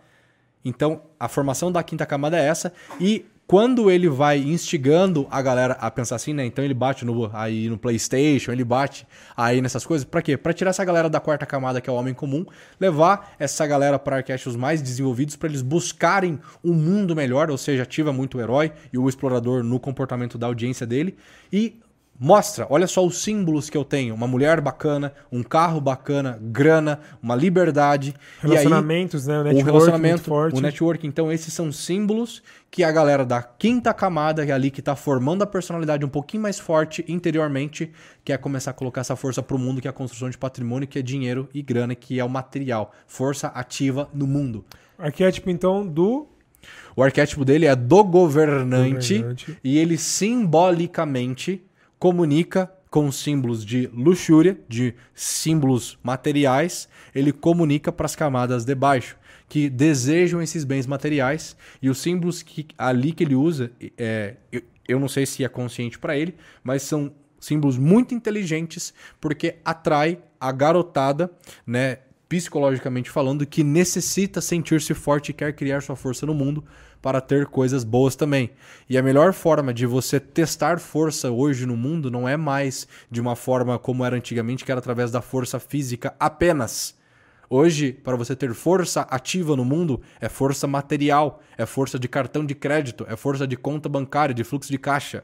Então ele traz essas pessoas, ele instiga isso dentro da, das pessoas para que elas desejem também e comecem a se esforçar mais e arquétipos mais desenvolvidos ativem na personalidade delas. E tem uma comunicação direta, um exemplo. Beleza, então ele é um arquétipo do governante, bem sucedido ali, que cria as, as regras ou o caminho a ser seguido. Uhum qual, qual o arquétipo que conecta mais? Então, um exemplo, qual é o público dele? Você acabou de colocar que é a molecada, que quer uhum. crescer e tal, mas existe um arquétipo predominante que começa a olhar isso de uma forma, beleza, é isso que eu quero, eu vou comprar o, Sim. o conteúdo dele. Bom, vamos lá.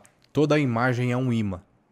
Então, nós não podemos nos esquecer do exemplo. O exemplo é, eu quero que você imagine um banner de festa rave. Atrairá o cara descolado ou atrairá o pai de família. Vai atrair o cara descolado. Legal. As imagens, os símbolos que o Wendell emana é de um governante herói. Ah. Então é o cara que ele está correndo atrás, vencendo e pode te orientar a chegar lá como um bom líder, como um cara forte, como um cara que dá conta. Tanto que você vê muito as. Aqui, ó. Exato. Aqui atrás, o guerreiro é, espartano. Exato. Você vê várias simbologias Exatamente. de espada, Então, de, de, o governante vitória. herói nele é muito forte. Tá. Automaticamente, ele comunica isso através das cores, através das roupas e através da tipografia que ele usa e através da comunicação que ele usa, que é um pouco mais dura. E ele bate ele bate muito forte no que? Nos comportamentos infantis, videogame, esse tipo de coisa. Legal. O cara que mora em casa ainda com os pais, o cara né? Que mora em casa Essas coisas. com os pais. Sim. E automaticamente, né? Automaticamente, os símbolos que ele coloca aqui no, aqui no perfil dele atrai quem? Heróis, ou seja, jovens, psicologicamente falando, mulheres e homens que estão tentando melhorar, que querem um relacionamento melhor, que querem ter uma grana, que querem ter saúde é, financeira e psicológica e física. Ele atrai isso através Legal. dos símbolos que ele emana de grana, materiais e etc. Então ele atrai é, exploradores, ele atrai heróis, ele mexe ali no mundo pelo menos um pouquinho uh, do homem comum que está desejando despertar, mas do homem comum normalzaço mesmo, aí ele irrita, aí eles criticam ele e automaticamente ele consegue falar com a quinta camada muito bem. Né? E ele faz isso com excelência. É, top. Tem mais algum aí? Vamos, vamos, quem mais? É isso. Galera aí do Instagram, quem viu a análise inteira aí do Wendel, chega. Tá? Vou sair aqui. Quem que viu aqui a análise inteira? Quem que viu aqui os minutinhos de análise? Bruno, vamos, qual que é o próximo perfil aí pra gente Encerrar. falar que tá muito legal, gostei.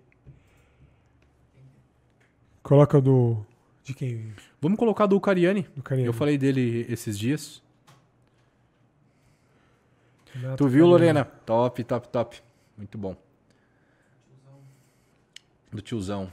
Vamos ver análise do perfil do Renatão. Boa. Vamos lá. Renato que você trein- treinava com ele, né? Sim, eu treinava com o Cariani, né? A gente. Nós somos amigos, né? Eu tenho vários vídeos com o Renato, tenho saudade dele. É uma das pessoas que eu tenho muita saudade de ter um pouco mais de contato. Me ensinou muito. Me ensinou Ó, muito. A Elaine mandou uma pergunta aqui no, no. Enquanto o Bruno coloca ali o perfil dele. Tá. Como descobrir meu arquétipo dominante e explorar de forma estratégica? E falou que o conteúdo é muito bom. Bom, primeiramente, muito obrigado. Tá? É, a pergunta é como descobrir o meu arquétipo predominante, tá? Gente, eu sei que está todo mundo ouvindo falar muito da palavra arquétipo, então arquétipo, é, o resumo é são símbolos de comportamento, ou seja, são comportamentos que você já tem dentro de você, que são ativados através das suas experiências externas de vida e internas também de reflexões e automaticamente resulta num comportamento. Mais presente ou menos presente. Como descobrir então o meu arquétipo predominante? Legal. A forma para descobrir de forma segura é através de alguém que entenda de verdade, um analista que ele vai perguntar eh, as suas narrativas, ele vai te ouvir e vai perceber como que você está narrando a vida e muitas vezes só de olhar para a foto, para a imagem, já é possível descobrir porque Você o faz bastante rosto, isso no seu perfil. eu né? faço muito isso no meu perfil. O rosto da pessoa, a roupa, o ambiente da foto automaticamente atrai. é, aliás, nos fala, esses símbolos nos fala muito de qual é a narrativa, ou seja, de que forma essa pessoa enxerga a vida, qual é o arquétipo mais predominante na personalidade dela. Tá? Existem testes de arquétipos. Porém, como todo teste psicológico, você ali no teste você idealiza quem você quer ser de forma inconsciente. Sim. Você- A autoimagem ela é distorcida. A autoimagem ela é distorcida. Então, pode fazer um teste de arquétipo. Eu, eu tenho um teste, mas eu sei que mais de 50, 60% ali dos testes, o resultado não é real. E muitos dão certo, porque a pessoa consegue ter uma autoimagem ali bem bacana, né? Então é isso. Então é isso. Então, a forma para descobrir, indo na minha imersão agora do dia 5 e 6 de novembro, É né? isso aí. Eu vou ensinar vocês a perceberem o teu arquétipo predominante e a usá-lo isso na sua comunicação verbal, não verbal, simbólica e textual. Né? Então, na imersão você vai aprender a usar as quatro comunicações para atrair os clientes ideais. E eu vou ensinar isso passo a passo, né? E aí, Bom, vamos lá. Vamos lá. perfil do, do Renatão Vamos aí. olhar então. aqui. O Renato Cariani aqui. Ah, vamos lá. Vamos pegar um perfil. Cadê? Peraí que eu vou inverter a câmera. Bom, vamos lá. Renatão, né? Cara, o tiozão, né? Eu chamo ele de vovô, aí ele me manda merda. O Renato, então a primeira coisa que nós podemos ver aqui é a foto de perfil. Um herói. Um herói. Né? Então, ele emana aqui No auge ali, né? é, Tipo, ele emana aqui o quê? Uma imagem muito forte para homens e mulheres, sim. psicologicamente falando, que estão tentando provar a sua força no mundo, e estão buscando para provar essa força no mundo, precisando de ajuda, de motivação, de inspiração para ser melhor diariamente. Então, o Cariani é a mesma coisa do Wendell. A predominância simbólica dele, o arquétipo predominante dele de personalidade é o governante, óbvio. Ele é um líder nato, é um empresário incrível, né? Ah, e ele comunica muitos símbolos do herói. Então, ele é um governante herói. Tá. Tá? Então ele tem esses dois símbolos muito claros no comportamento dele, que atrai quem? Então formamos um imã. Lembra, toda imagem é um imã. Toda imagem é um símbolo que é um imã. Então esse imã, por conta daquilo tudo que ele fala, atrai o quê? Jovens, mulheres e homens que estão buscando conhecimento prático. Se ele começar a viajar nas teorias e ir para as profundezas, não segura ninguém, porque é uma galera que quer ah, uma receita de bolo rápida e com um mínimo de embasamento. E ele faz isso com excelência em todos os Reels, em todos os vídeos dele há anos. Exatamente. Cada podcast que ele vai tem A cada um corte ali. Tem que, os cortezinhos, né? que o cara fala, isso nossa, aqui, isso aqui, caraca, isso aqui. ele explicou certinho É, ali o que eu é precisava o suficiente. ouvir. O cara Sim. não quer um artigo científico. Sim. Então ele é um cara que ele tá formando a força dele no mundo. Quinta camada da personalidade. Saindo da quarta para ir pra quinta. E ele, e ele também ele chama a- essa galera pra sexta camada, que é o quê? Através do patrimônio que ele tem. Do dinheiro que ele tem, dos carros que ele tem, né, do lifestyle que ele tem que e ele da família que ele tem. Então, olha só, ele prega, mesmo de forma inconsciente para a cabeça das pessoas, agora é completamente consciente que eu vou falar aqui, os valores da família, um homem de sétima e oitava camada. Mas ele mostra família, ele mostra dinheiro, e ele mostra shape, e ele mostra conhecimento. Isso que eu falei. Né? Porque por então, mais que é- atrai. E, ah, um terceiro, o, o quinto pilar, inspiração. Então, uma pessoa, um sujeito que ele se encontra dentro da quinta camada da personalidade, ele sente que o mundo ainda tem dragões perigosos. E no caso, por ter dragões perigosos, ele precisa se sentir forte e ser um herói forte para matar esse dragão e conseguir salvar a princesa e viver feliz para sempre. Então ele precisa para treinar para superar esse dragão. Ele precisa então se desenvolver para matar esse dragão, que é o que? Força física e força psicológica inspiracional. E ele vai e consegue vencer esse dragão. E a recompensa do dragão vencido é uma família, um carro, uma segurança e um shape. No caso dele, ele emana esses símbolos. Então ele conversa muito com essas pessoas que precisam desse pai, desse irmão mais velho. Até que a dá, fala dele é que essa. dá segurança, que inspira, que cuida, mas que dá um puxãozinho de orelha e mostra que é possível. Né? Então, é incrível. E sabe uma coisa que é muito legal também? Que teve uma disruptura na questão da imagem, da, da, da narrativa que foi contada por muitos anos.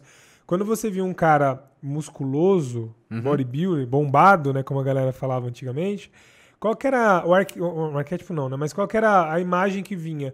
Ah, o cara é forte, mas não é inteligente. Uhum. A maioria das pessoas falava, ah, o cara só tem músculo. E ele traz. Hoje, né, você vê muitos fisiculturistas, você é um deles, que trouxe essa questão de, cara, eu tenho um corpo muito, muito forte, muito bem trabalhado, mas o meu cérebro, a minha mente, ela é igual. Ela tá no mesmo nível de igualdade. Então você vê, tipo, que nem ele, o Muzi. Exato. é, são caras que você fala, você vê o cara falando, você fala, meu, ele é muito inteligente. É ele sabe quase- o que ele tá falando. E, cara, como é que pode ele ser tão profundo, sendo que ele tá, tipo, muitas horas na academia, mas ao mesmo tempo parece que ele ficou as mesmas horas Uhum. Estudando aí, um monte de coisa. eles quebraram um grande padrão do mundo fitness. Isso. É possível você ser um empresário, Isso. é, impossi- é possível você ter uma boa família, é possível você é, ser forte. Sim. Então eles quebraram todos os paradigmas anteriores do mundo da maromba, que era o que quase um mundo obscuro, quase que um mundo de caverna. Só, né? Porque Que, não- e, mas na verdade, a gente fez por onde?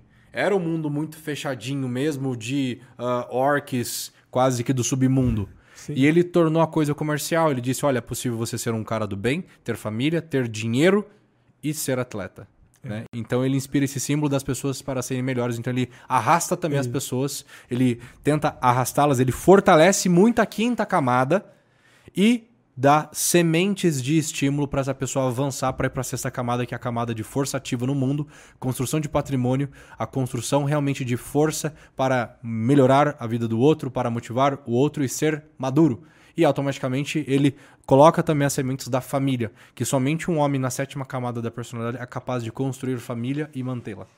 Né? Pra servir, e né? também servir ao mundo, Isso. que é o quê? Que é o que ele faz também, servindo ao mundo através de inspiração, motivação, trabalho, disciplina e etc. Outro cara é tipo o Schwarzenegger, né?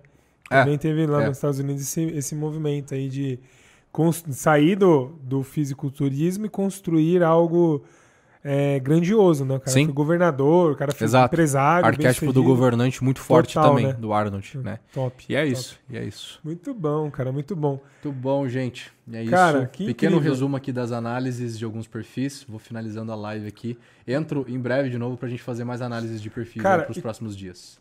Você vai Valeu. falar da imersão, mas como é que o cara pode É come- verdade. como é que o cara pode, de forma prática, é, perceber assim, tá, beleza. Então, eu acho que a minha empresa hoje não está posicionada na internet. Tá. Eu, não, eu não consigo reproduzir aquilo que eu, que eu sou, aquilo que eu quero, com quem que eu quero ser imã, né? E é aí que, que o cara pode começar a construir. Você falou da foto. Mas uma marca, por exemplo, sei lá, eu tenho uma, uma loja de roupa.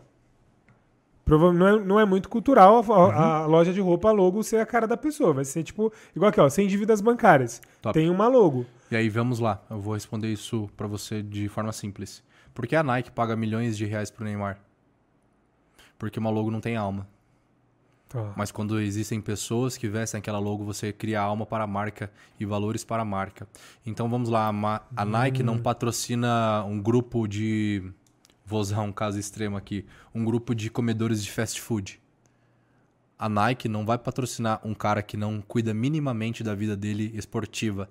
Que ele não inspira algo. Que né? ele não inspira, né? É, a Nike tem um logradouro, né? Que é, é Be Yourself, não, Não, é just, just, Just Do It. Isso. Apenas faça. isso. Então, é, Não é pro cara ficar sentado no sofá comendo então a gente pega, olha só, McDonald's. o símbolo, a sensação, né, do símbolo do texto, just do it, apenas faça. Então esse texto, quando você o interpreta, me parece que é o que a força. Então apenas fazer, não reclame, seja mais forte, supere-se. Movimento. É o que me traz essas ideias, né? Beleza. E olha só que interessante, o símbolo da Nike é de uma deusa grega que é a deusa da vitória. Que ela tem uma estátua assim, que se você pega a envergadura dos braços, é o símbolo da Nike. Então no, no Hum, inconsciente caraca, coletivo, hora, no inconsciente coletivo, esse símbolo já está impregnado em todo mundo. Porque todos os deuses gregos são partes de nós. São contos mitológicos que são partes de nós. Então, a Nike, ela inspira esse Just Do It. Então, ela patrocina o Neymar porque o Neymar é um símbolo de atleta, de Just Do It.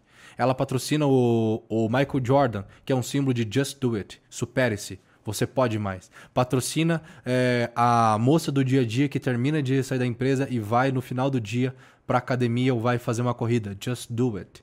Então, elas pegam pessoas que inspiram a cultura, então sem dívidas bancárias. Inspira quem? Qual tipo de pessoas que combina com esse nome? Então, interprete o texto.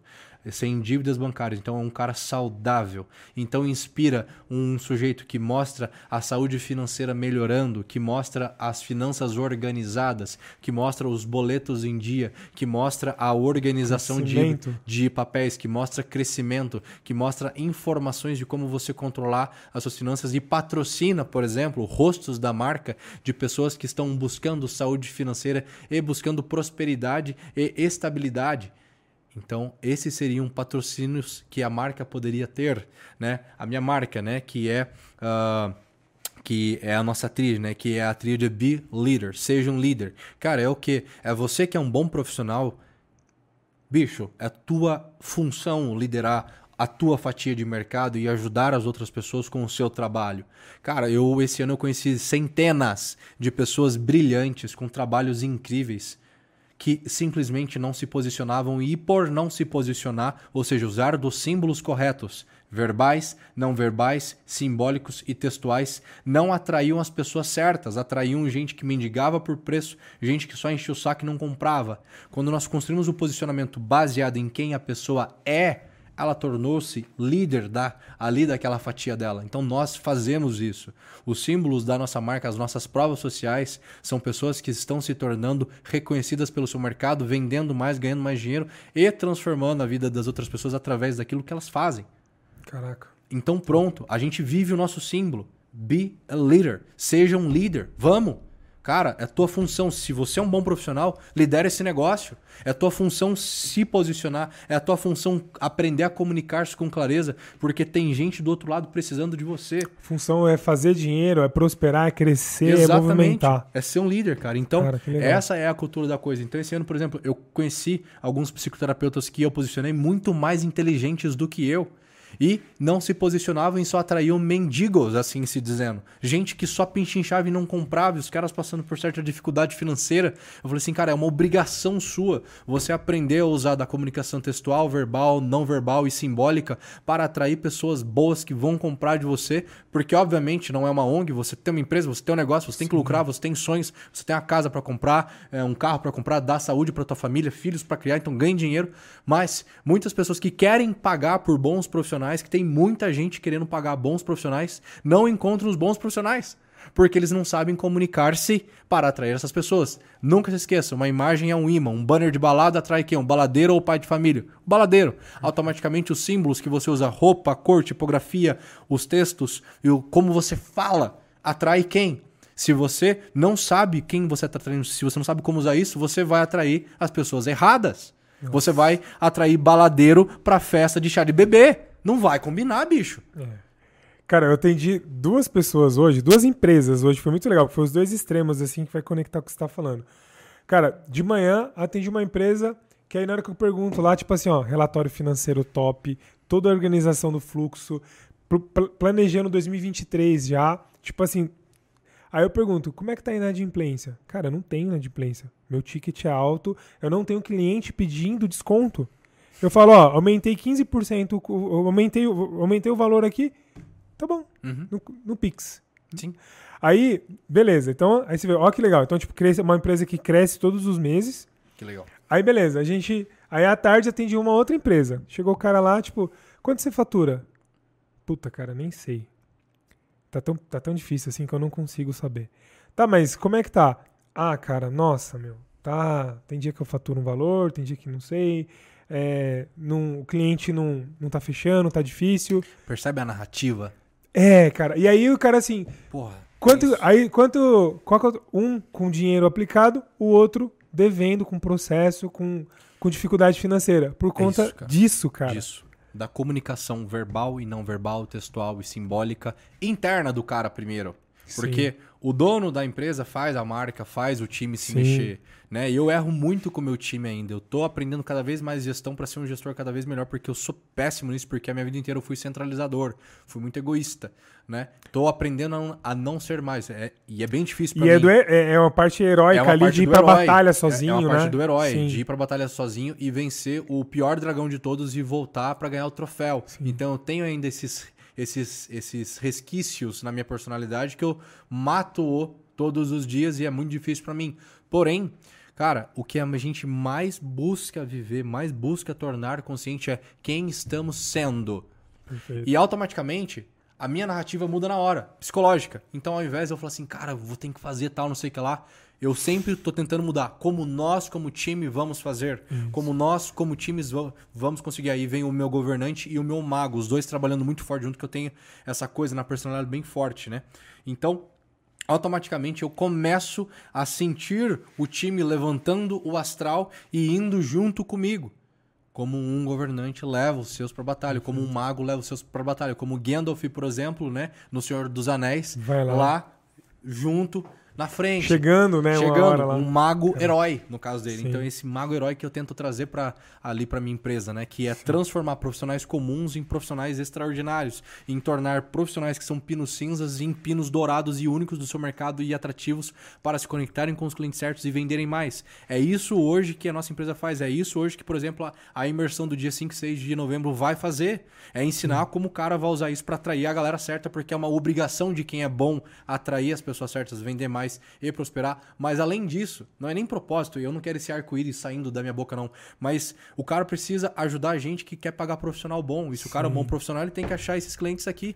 E ele tem que pagar o preço, porque às vezes você fala, ah, é, é, colocar o arco-íris colorido, né? É. Mas o, o backstage ali é muita porrada, é, muito muita porrada, ajuste, É muita mas porrada. assim, que é efetivo, né? Exato. Você estava falando da questão do, do emocional, das narrativas, tanto na- Narrativas, na- nas consultorias, qual que é o- eu sempre trabalho um tripé. Tipo assim, cara, as finanças da- das empresas, das pessoas não dão certo porque o cara não consegue fazer essa gestão Uhum. do emocional dele, porque muitas vezes ele está afetado por, por Muito. diversos fatores que faz com que ele gaste mais do que ganha, que ele não consiga olhar para o financeiro, que ele tenha vergonha de chegar para esposa, para o marido e falar, viu, gastei mais, não sei o que fazer com o dinheiro. Uhum. E aí ele tem que trabalhar a questão de organização, controle, disciplina, Uhum. de como fazer essa organização do dinheiro.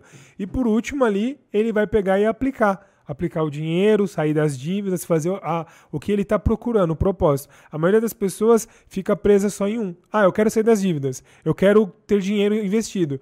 Tá, mas, cara, você já está E o trabalhando do como você fica afetado, como você se desenvolve como pessoa, como você Uhum. adquire maturidade né, emocional e como é que eu tenho. Eu preciso ter um como fazer isso. Sim. Uma metodologia. Se eu não tiver, não vou conseguir. Então, assim, por isso que é, é muito difícil. E aí é o que tira do, do, do, do arco-íris, né? Então que todo mundo fica, ah, fique rico da noite pro dia. Mas, cara, E não é assim, velho. Não é assim. Então é, e é aí muito vem o isso. que você falou, narrativas, para concluir Isso. o tema de hoje. Perceba como você está narrando, contando, falando, para usar então um nome, um termo muito simples, ordinário. Como que você fala no dia a dia? Como que você narra a tua vida no dia a dia? Como que você está enxergando o mundo? Ah, eu não sei. Então pergunta pro teu amigo mais próximo, conversa um pouco com ele, pede o feedback depois. Cara, deixa eu te perguntar uma coisa. Você percebeu eu nessa conversa que eu tive com você, eu positivo, eu negativo, eu mais reclamando, eu criando solução, eu criando problema, é, eu sem esperança. Mimimi. Como que você me viu? Pede pra uma pessoa ser muito sincera com você. Essa pessoa vai falar assim: Ah, Márcio, é, eu acho você tá meio reclamão ultimamente, cara. Você tá meio negativo, meio baixo astral. Você tá contando a história da tua vida para mim sempre assim. Você, opa, tô então com a predominância nesse momento arquetípico. Eu estou numa sombra de um arquétipo que não me eleva, que não melhora, que não, né? E eu sei que predominantemente, naturalmente, eu não sou isso aqui. Eu já sou uma pessoa madura, eu já consigo lidar com essa realidade. Então, você toma consciência rápido e muda e muda o padrão. Não, eu vou começar a narrar minha vida diferente. E não é nada, uh! Não. É algo tipo, cara, isso aqui não tá bom. Eu continuar contando a minha história assim me leva para um buraco. E eu continuar contando a minha história de uma outra forma parece que me eleva. Então vou pegar essa segunda forma aqui, vou trabalhar para me manter nessa forma e pedir para pessoas me ajudarem a manter dessa forma, que é o quê? A cultura de uma empresa, a cultura de um time, a cultura de dentro da tua casa. Isso. Né? Então muitas vezes, cara, o dia que eu tô meio reclamando, né? A Gabi, ela me acolhe tudo, mas ela fala assim, cara, é, vamos. é isso aí, vamos. O que, que tu precisa fazer para melhorar? Por exemplo, eu estava bem cansado aí nos últimos tempos, fui descansar alguns bons dias. Voltou a narrativa positiva. Então, muitas vezes, quando a sua narrativa está muito negativa, o que, que é? São sinais simbólicos de que algo não vai bem no seu mundo interior. Tome consciência e veja o que está de errado e melhore. Nossa, top. É então, olha só que interessante, para encerrar aqui com chave de ouro. O nosso inconsciente coletivo, a nossa cabeça, atrai as situações para você. A forma como você narra a sua vida, conta a sua história, né? Arquetipicamente falando, numa jornada, você atrai coisas para você. É como um imã, como eu já falei. Uma imagem como um imã. Então, se você tá alto astral, você não vai atrair uma galera baixa astral. Um banner de balada atrai o baladeiro. Ponto. Então, automaticamente, seguindo nisso, nossa cabeça de alguma forma tá ligado no meio, no todo, no cosmos, no universo. E esses dias apareceu uma abelha morta em cima da minha mesa. E aí eu falei assim, cara, uma abelha aqui em cima da minha mesa morta. Eu tenho. Aí logo eu fui no meu dicionário dos símbolos arquetípicos e fui ver o simbolismo da abelha. A abelha, de maneira rápida e óbvia, ela é reconhecida como aquela que puxa, né, ali das flores, ela transforma aquilo, ela é uma, ela é uma alquimista, ela transforma, né, o pólen num néctar sagrado, né? O mel você consegue vê-lo, né? É, não vê-lo, né? Mas tem registros na Bíblia, tem registros no Egito. Em todas as culturas tem o registro como o mel, como um, um alimento iniciático, como um alimento sagrado. E qual é o oposto da abelha que não está então construindo esse líquido sagrado, esse mel? É o oposto disso, que é o quê? A, o cansaço, é a morte. É a morte de algo, é a, é a exaustão de algo. E a abelha apareceu bem no momento que eu já estava ali com um pré-burnout.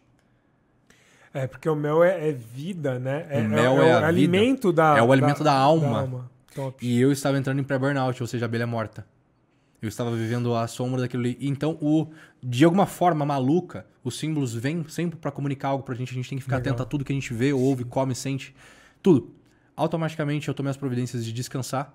Realmente, passou 5, 6 dias, a minha narrativa mudou completamente. Caraca. A história que eu estava contando sobre mim mudou e os avisos, os símbolos estão aí o tempo todo e você está atraindo esses símbolos e, e automaticamente eles estão te passando uma mensagem. E aí vem a pergunta: Quais são as mensagens que os símbolos que estão em torno de você estão te passando? E qual é o resultado que você está colhendo disso, né? Exato. O que você está recebendo dessas mensagens, né? Exato. Tanto no negócio como na vida pessoal e, enfim, né, aquilo que você deseja provavelmente está na, na mudança que você não fez ainda, né? Exatamente isso. Cara, que incrível, velho. Pra gente ir pro final agora, qual é o recado final que você deixa pra galera aí que tá com a gente até aqui no ao vivo? Tem Ó, quantas pessoas ainda? Elaine, o Arthur Gomes falou top. É, o Raul Rosa sensacional. Lorena também falou Will é fora da curva. E aí, cara, o que, que você traz aí pra e entrar aqui. chave de aí, ouro? Entrei aqui, ó. Tem um pessoalzinho aqui. Tamo junto, gente. É, bom, de forma muito simples. O recado que eu deixo no final é: o que você tem ingerido? Através dos seus cinco sentidos: visão, tato, olfato, paladar e audição. É... O que, que você tem consumido para nutrir a sua alma, para nutrir o teu imaginário? Eu quero que você entenda que tudo aquilo que você consome, com o tempo aquilo se torna você. Então, eu vou pedir para que você vigie o tempo inteiro os sinais e os símbolos que a vida está te trazendo, porque de alguma maneira não conhecida, que o Jung estudou por muito tempo, chamado inconsciente coletivo, nós estamos conectados com o todo e, de certa forma, os símbolos que aparecem para nós, ou seja, todas as situações do dia a dia, são como premonitivas e são as necessárias para você aprender alguma coisa e tomar consciência de algo que você ainda é guiado pelo teu inconsciente e chama isso de destino. Então preste atenção nesses símbolos, porque os recados vamos chamar dos recados do universo ou, do, ou os recados de Deus, estão nesses pequenos sinais diários aos quais muitas vezes você não presta atenção e que eu peço por último, se atente a tudo que você consome então, porque isso tudo que você consome te tornará uma pessoa ainda mais moral, ainda mais consciente e ainda mais com capacidade real de lutar pelo bem, de lutar pela verdade, de despertar, de retirar o véu do olho e ver cada vez mais e tornar-se uma pessoa então mais alegre, mais feliz e com capacidade ativa no mundo de não só ajudar a si e a própria família, mas quem sabe até a servir a tua cultura, ao teu time e algo assim. Finalizo então dizendo: se atente a tudo que você consome, porque isso tudo abala você de alguma forma, pode ser positiva ou negativa, do ponto de vista simbólico consequentemente arquetípico. Top. Cara, eu quero trazer depois dessa aula aqui, ó. Foi incrível, mais uma vez aí, muito. Tamo incrível. junto, porra. Tamo junto. Ui. Cara, e assim, é, o recado que eu deixo para quem tá acompanhando a gente é seja autorresponsável. Porque é o que a gente estava conversando aqui, né? Eu sempre falo sobre isso. As pessoas buscam é, justificativas pro, pro resultado que tá acontecendo. Ah, tá uma bosta, tá difícil. Cara, se você é o resultado do que você consome. Então, a, a culpa é sua, velho. Se tá ruim, porque você plantou isso aí. Então, que você possa, a partir de agora, então, enxergar o que você fez, complementando o que você está falando, e co plantar coisas novas, que aí certamente a pessoa vai conseguir ter uma nova experiência. Se vai ser positivo ou não, o futuro vai dizer, mas pelo menos não é a mesma coisa e você vai ter oportunidades que hoje você não teve ainda por não se permitir, por se colocar num canto ali dizendo que o mundo está errado, mas na verdade é só uma consequência do que você fez, né? Então é, a gente precisa criar vergonha na cara e fazer o que tem que ser feito.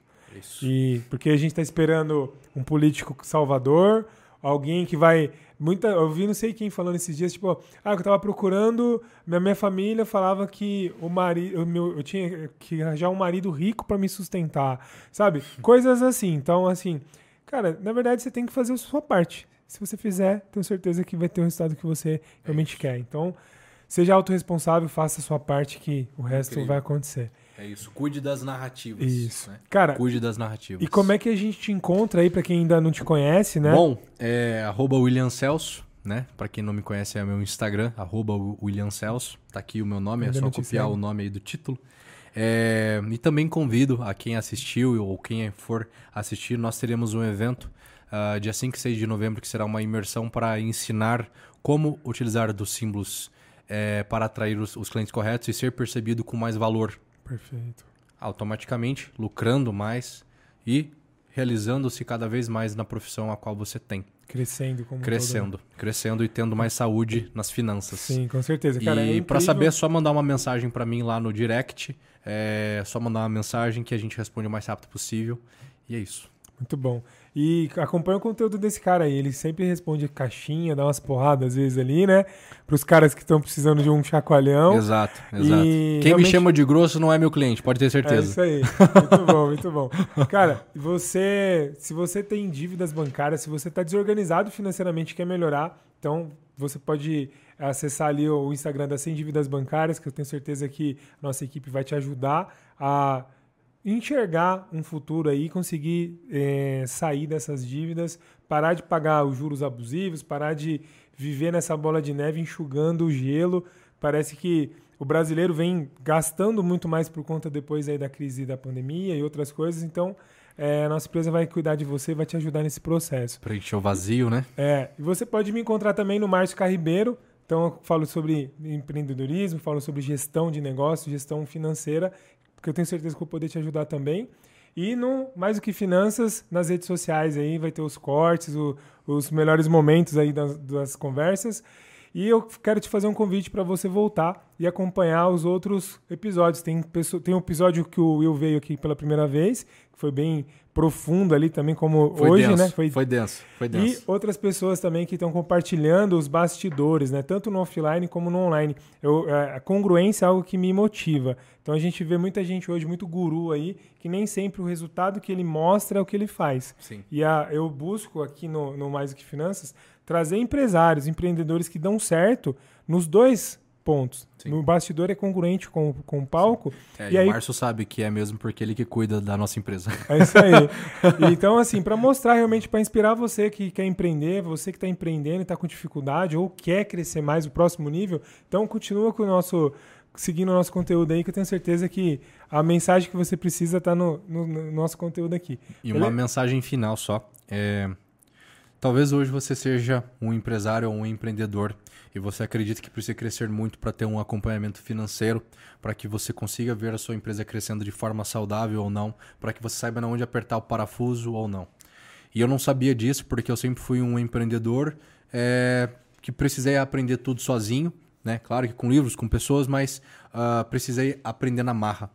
E até eu encontrar o Márcio e, a, e o time dele, eu não sabia de indicadores eu não tinha a menor ideia para onde a minha empresa estava indo e de como que eu conseguiria continuar fazendo ela crescer ou quando ela começasse a decair, como eu poderia, é, o que eu precisaria fazer, qual ajuste eu precisaria fazer. Quando nós começamos a trabalhar com o Márcio, a empresa hoje ela segue felizmente num crescimento. Atualmente a gente deu uma esvaziada no fluxo de caixa, ele até puxou a nossa orelha por conta de um evento que nós vamos fazer, mas ele sabe que é por algo bom, mas sempre tomando decisões agora pautadas em riscos e benefícios para que a empresa continue a prosperar, crescer, lucrar e a consequência disso é, além, obviamente, de eu poder cuidar melhor ainda da minha família, é, essa semana a gente comprou um carro zero, então eu devo muito isso ao trabalho que você Incrível. vem fazendo com a gente, por conta que é possível hoje a gente prever a forma como nós podemos usar o nosso dinheiro. E quero agradecer muito ao trabalho seu e do seu time.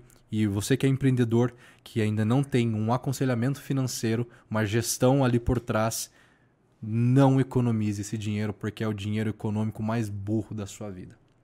Caraca, incrível, irmão. Gratidão. Parabéns pela conquista. Obrigado. Primeira de muitas aí. Sim. E, cara, que top.